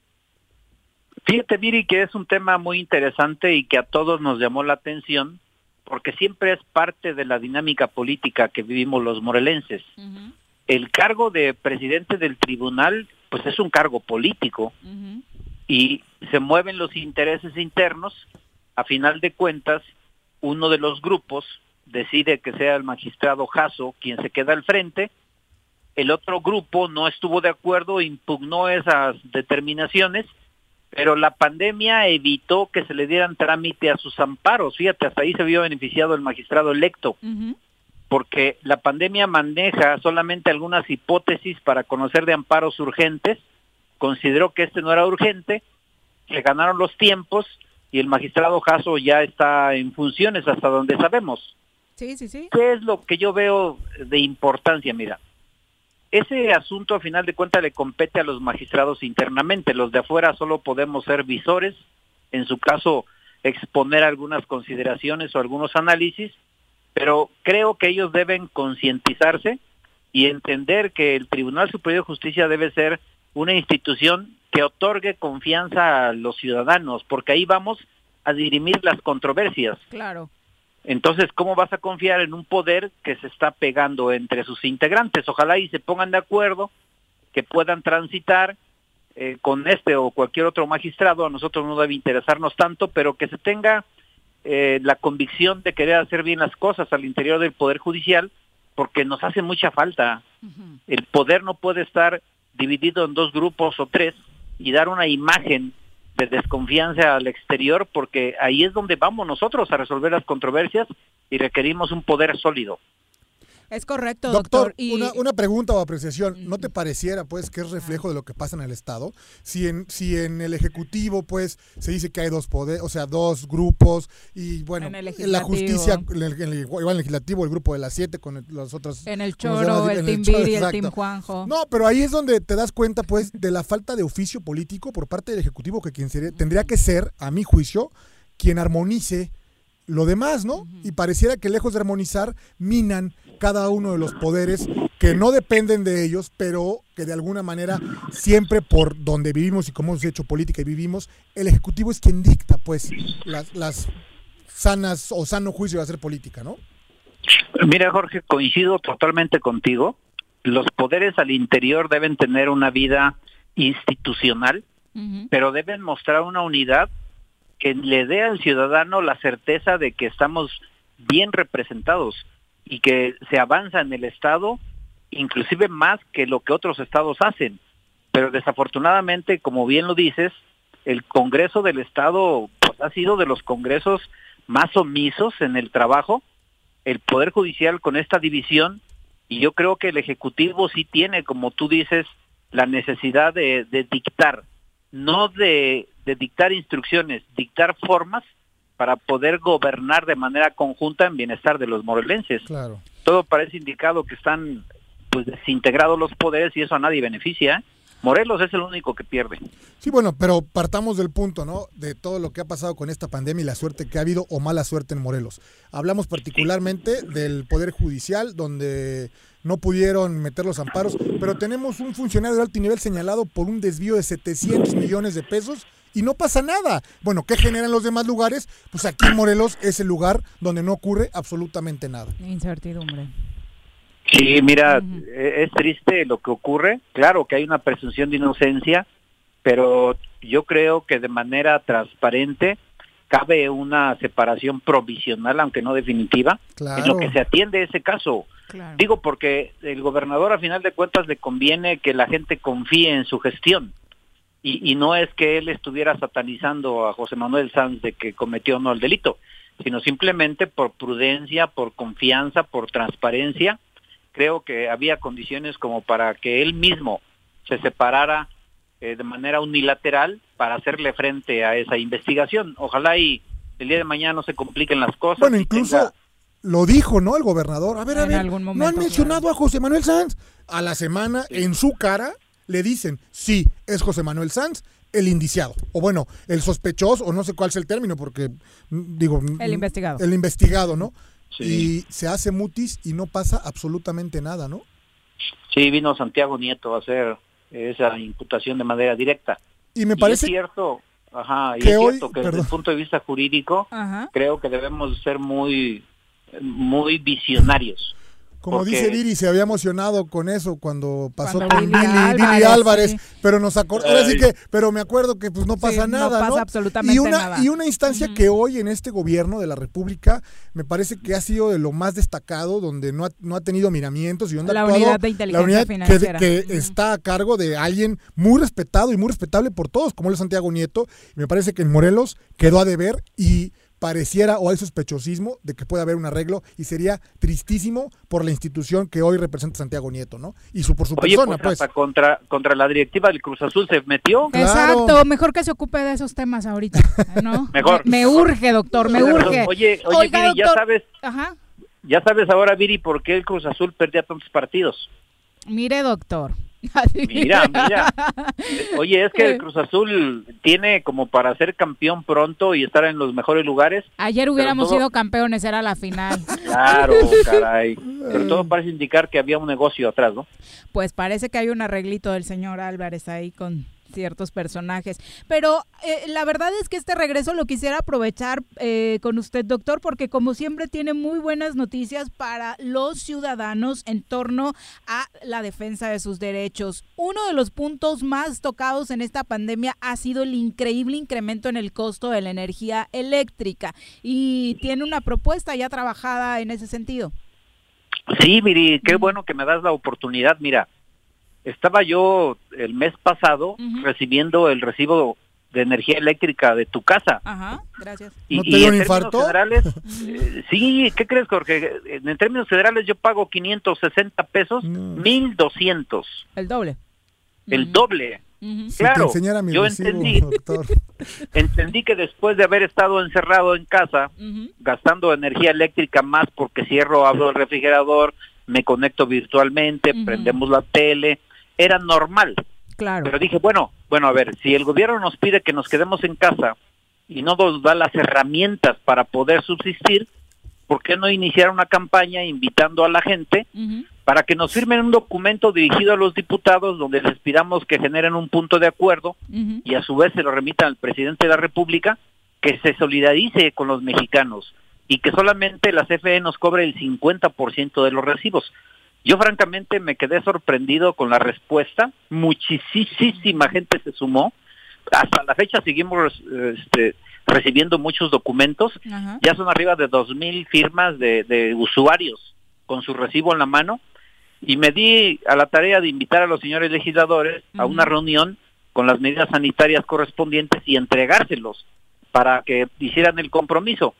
A la reunión invité a Alejandro Mojica, solamente en materia federal asistió. Ajá. A nivel local invité a los 20, pero nada más llegaron dos. Ok. La diputada de la Liga del PAN y, y la diputada Blancanieves de Nueva Alianza. Les entregué los documentos, la diputada Dalila ya hizo un pronunciamiento con un boletín y parece ser que ya van a poder por lo menos generar el punto de acuerdo. Mira, no sé qué vaya a pasar. Ajá, ¿realmente puede prosperar? ¿La gente puede tener esperanzas en ver reducido este costo? Si hay voluntad, Viri, seguramente que va a ocurrir. Los señores diputados deben tener voluntad para emitir el punto de acuerdo y después el señor presidente de la República. Porque pudiera ser que alguien de ellos no quiera y hasta ahí vamos a llegar, pero tengo conocimiento que a nivel nacional este movimiento creció y en otros estados de la República se está haciendo lo mismo. Algunos abogados de, de San Luis Potosí, de Querétaro, de Chiapas, me pidieron el documento, se los envié. Están haciendo lo propio y parece ser que, que va creciendo y ya se habla arriba de 20 mil firmas y probablemente el presidente de tener conocimiento se pueda sensibilizar. Ojalá y no lo haga cuando acabe la pandemia porque pues ya no va a ser motivante. El apoyo se necesita hoy. Hoy, hoy Pero ¿Y, y todavía eso- pueden acercarse con usted, doctor? Sí, Viri, si me permites, mira, estoy recibiendo este en mi WhatsApp es triple siete uno setenta y nueve cuarenta y nueve ochenta y uno. La gente me manda un hola, yo les regreso el documento que ya tengo elaborado, ellos lo firman este, electrónicamente o a través de foto y me regresan el documento, yo ya lo estoy engrosando a las peticiones. Ahorita te mando el mío. Perfecto. Bueno, eh, Perfecto, fíjate, le decía, a- aquí comentaba, la semana pasada eh, mi recibo de pago se tenía que hacer el día 22, ¿no? Llegó el lunes, no pagué y yo dije un poquito van a tener tantita madre y se van a esperar tantitos No, días para pues. cortarlo. Al otro día me lo cortaron. Digo, Sí, claro. mi negocio es de comida, si me voy a echar a perder todo. Digo, yo reconozco que no pagué, que me tardé claro. tres días, ¿eh? Tres días, Ajá. con un recibo que subió el 30%, cuando mi negocio aparte hoy funciona al 50% menos Sí. en horarios y en servicios, ¿no? Es increíble No. lo que subió, pero bueno, pues hazle como quieras. Mándale tu cartita. Te voy a doctor. mandar mi cartita porque de veras es, es inhumano lo que está haciendo la Comisión Federal de Electricidad, ¿no? Doctor, Sí, pues ese nos es- ese es encanta. el meollo del asunto, ¿eh? Nos encanta tenerlo de regreso y a todo nuestro público también. Hay muchos saludos. Chacho Matar manda un abrazo para el doctor Cipriano Ay, igualmente para Sotelo. Chacho. Lucía Mochtli, Radio Escucha, dice que bueno que regresa a la sección. Mau Vega Chavaje también envía muchos Ay, saludos. me quedo mal, un abrazo. Nuestro querido Radio. Escucha de hace muchos años, Juan José Arrece, dice qué gusto que esté de regreso el doctor Cipriano Sotelo. Ya se fue de cabina, se pero está conectado a través de Facebook, escuchando Ah, su pues, sección. Está muy padre porque Juanji no gasta datos así porque sí, nada más se puso a escuchar su sección, doctor. sí, es cierto, ¿verdad? Oye, pero yo soy el agradecido, me siento muy contento, ya saben que les aprecio, les aprecio después de haber estado 16 años en el programa. Pues nunca te has me, ido, dio, me, di- doctor. me dio un espacio, pero ya estamos de regreso y si me permiten vamos a estar discutiendo y compartiendo temas de interés. Por acá todos los lunes nos Nos escuchamos, vas a estar doctor. Muchas iluminando. gracias. Claro que sí, les mando un abrazo, doctor. cuídense. Cuídate. Gracias. Mi querido Jorge. Bye. Bueno, eh, por supuesto, gracias a todos los radioescuchas que han estado enviándonos saludos. Obviamente Jorge Pérez Herrera también manda saludos, dice Eduardo Aranda. Todavía sigue Juanjo en el baño, ya que le corte. Eh, no, ya no está Ya en el baño, pero como siempre lo deja sucio. Pedro García, un abrazo para ti. Muchas gracias por estar con nosotros. Y muchas dudas, bueno, manden, eh, eh, ahorita les recordamos el número a través de redes sociales para los que quieran mandarle al doctor Cipriano Sotelo su mensaje para pues promover este ¿qué realmente crees que Pues prospere? ojalá, por lo menos hay que, hay que, o sea, no hay perlucha que la que no se hace. Hay ¿no? esfuerzos por todos lados. También el viernes nos contaba el senador Ángel García que en el Senado de la República ha, ha motivado también a meter una iniciativa de este tipo. Entonces, si se tocan todas Yo las creo, puertas Viri, y en que- todos los que, estados, De acuerdo a la sensibilidad del presidente, este es un tema que le está pegando a todos, ¿eh? O sea, no hay, no distingue, ¿no? Es como el COVID, aquí no distingue clases sociales, ni mucho menos. Porque el que pagaba 200 ahora paga 400 y el que pagaba 15 ahora paga 1000. O sea, Exacto. es indiscriminado el... el- el- y, y te voy a decir algo que tiene una razón de ser. La industria eléctrica está parada. Los grandes Exacto. productores, pagadores de luz está pagada. ¿Qué hace el gobierno? ¿Qué hace Bartlett? De algún lado tiene que salir. Pues jódete al particular, ¿no? Bueno, y vamos con otro connotado abogado de la entidad, eh, el presidente del Colegio de Abogados, Enrique Paredes Sotelo, a quien saludamos con muchísimo gusto. ¿Cómo te va, Enrique? Muy buenas tardes. Hola Viri, Jorge, buenas tardes. Para Enrique. servirles, ¿cómo estás? Muy bien, muchas gracias, aunque desafortunadamente muy preocupados cada que conocemos de las crisis que van detonando en diferentes sectores a propósito de la pandemia y el sector de la abogacía desafortunadamente ya está sufriendo los estragos, según comentas hoy. Sí, eh, desafortunadamente vamos, nos, nos tenía que tocar, ¿no? Este, yo le llamo, eh, se durmió la justicia el 13 de marzo con el cierre de tribunales y el cierre de la fiscalía y, y al- tribunales tanto federales como estatales. Y obviamente al paso del tiempo, nosotros como abogados pues empezamos a trabajar algunas cosas vía a, a distancia, ¿no? Que pudieran Claro. ser. Pero desafortunadamente nos encontramos que con la opacidad del gobierno del Estado, principalmente ahorita del Poder Legislativo, que en lugar de ponerse a trabajar sobre temas reales como era la implementación, implementación de modificaciones a, a algunos códigos, por ejemplo, código, código familiar, código, código civil, inc- inclusive, ¿por qué no el código penal, aunque, aunque ese es más abierto? Que se tendrían que haber llevado para que se aceptaran las cuestiones tecnológicas eh, en, la, en materia de en materia de, de procesos. Los diputados se, se, se fueron a descansar, sí, se fueron a descansar durante durante muchos meses, sí, y ahorita regresan y en lugar que se aboquen a hacer reformas sustanciales a las leyes para que la justicia despierte, están más preocupados por una reforma electoral que a, nos- que a, la, a las- a la población ahorita no le interesa ni necesita. Por supuesto, el número que das es muy fuerte. Hoy hablabas de más de 10 mil abogados en Morelos en quiebra. Sí, de- vamos, afor- afortunadamente algunos abogados tenemos grupos de, de WhatsApp donde, mane- ma- nos, don- donde nos manifestamos y obviamente muchos, muchos de ellos están respetando la cuarentena, ¿no?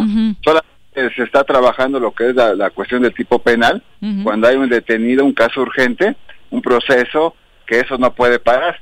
Pero de ahí en fuera todo lo que son los procesos, pues obviamente no, no avanzaron.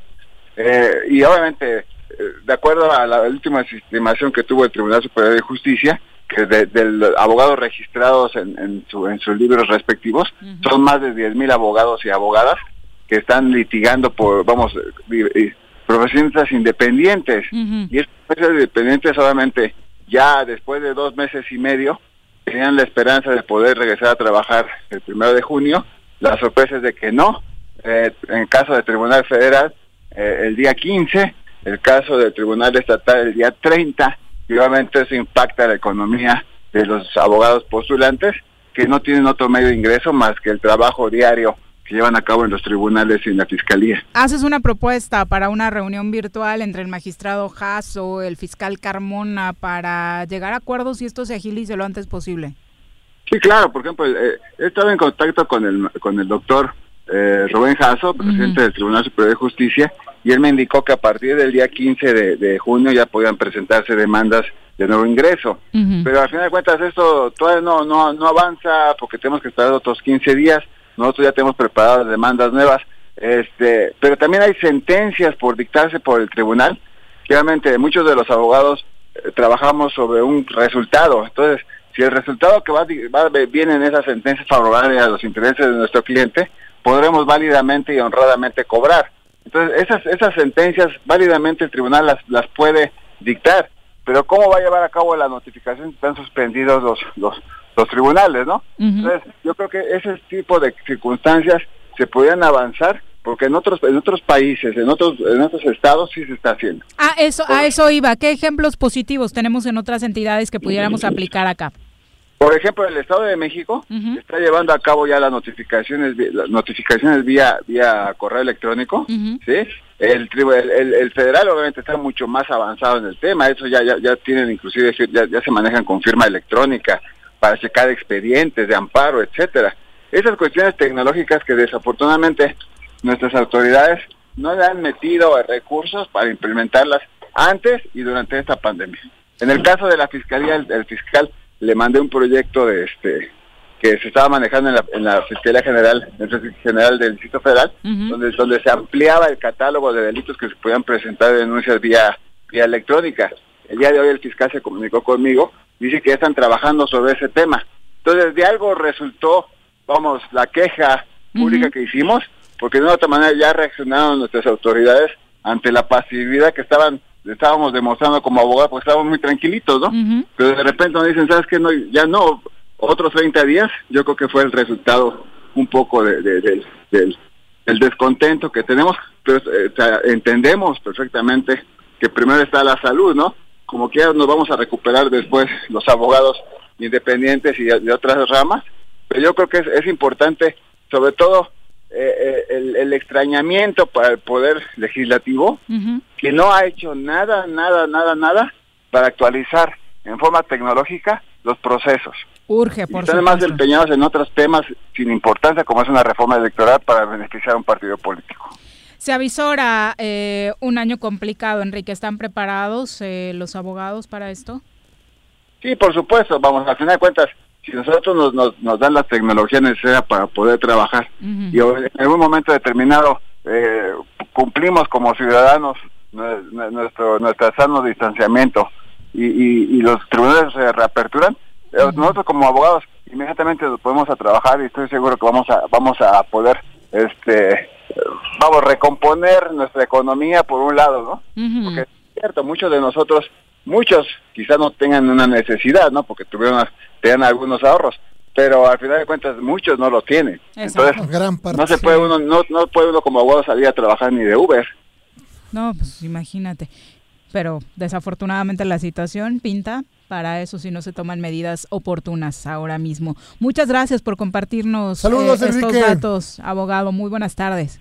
Les mando un fuerte abrazo, saludos y que esto no se interprete como una una rebelión, sino como un llamado es de una acción a nuestras realidad, autoridades. claro, Exacto. por supuesto. Muchas gracias, muy buenas tardes.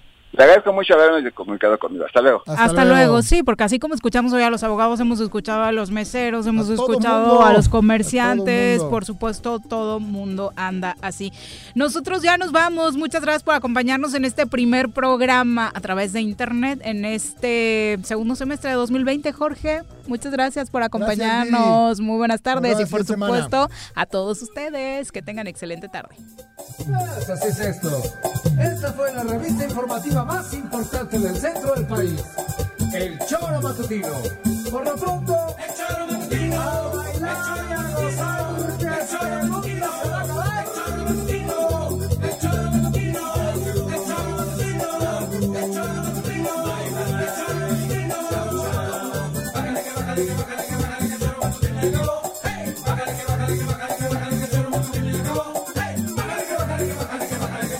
El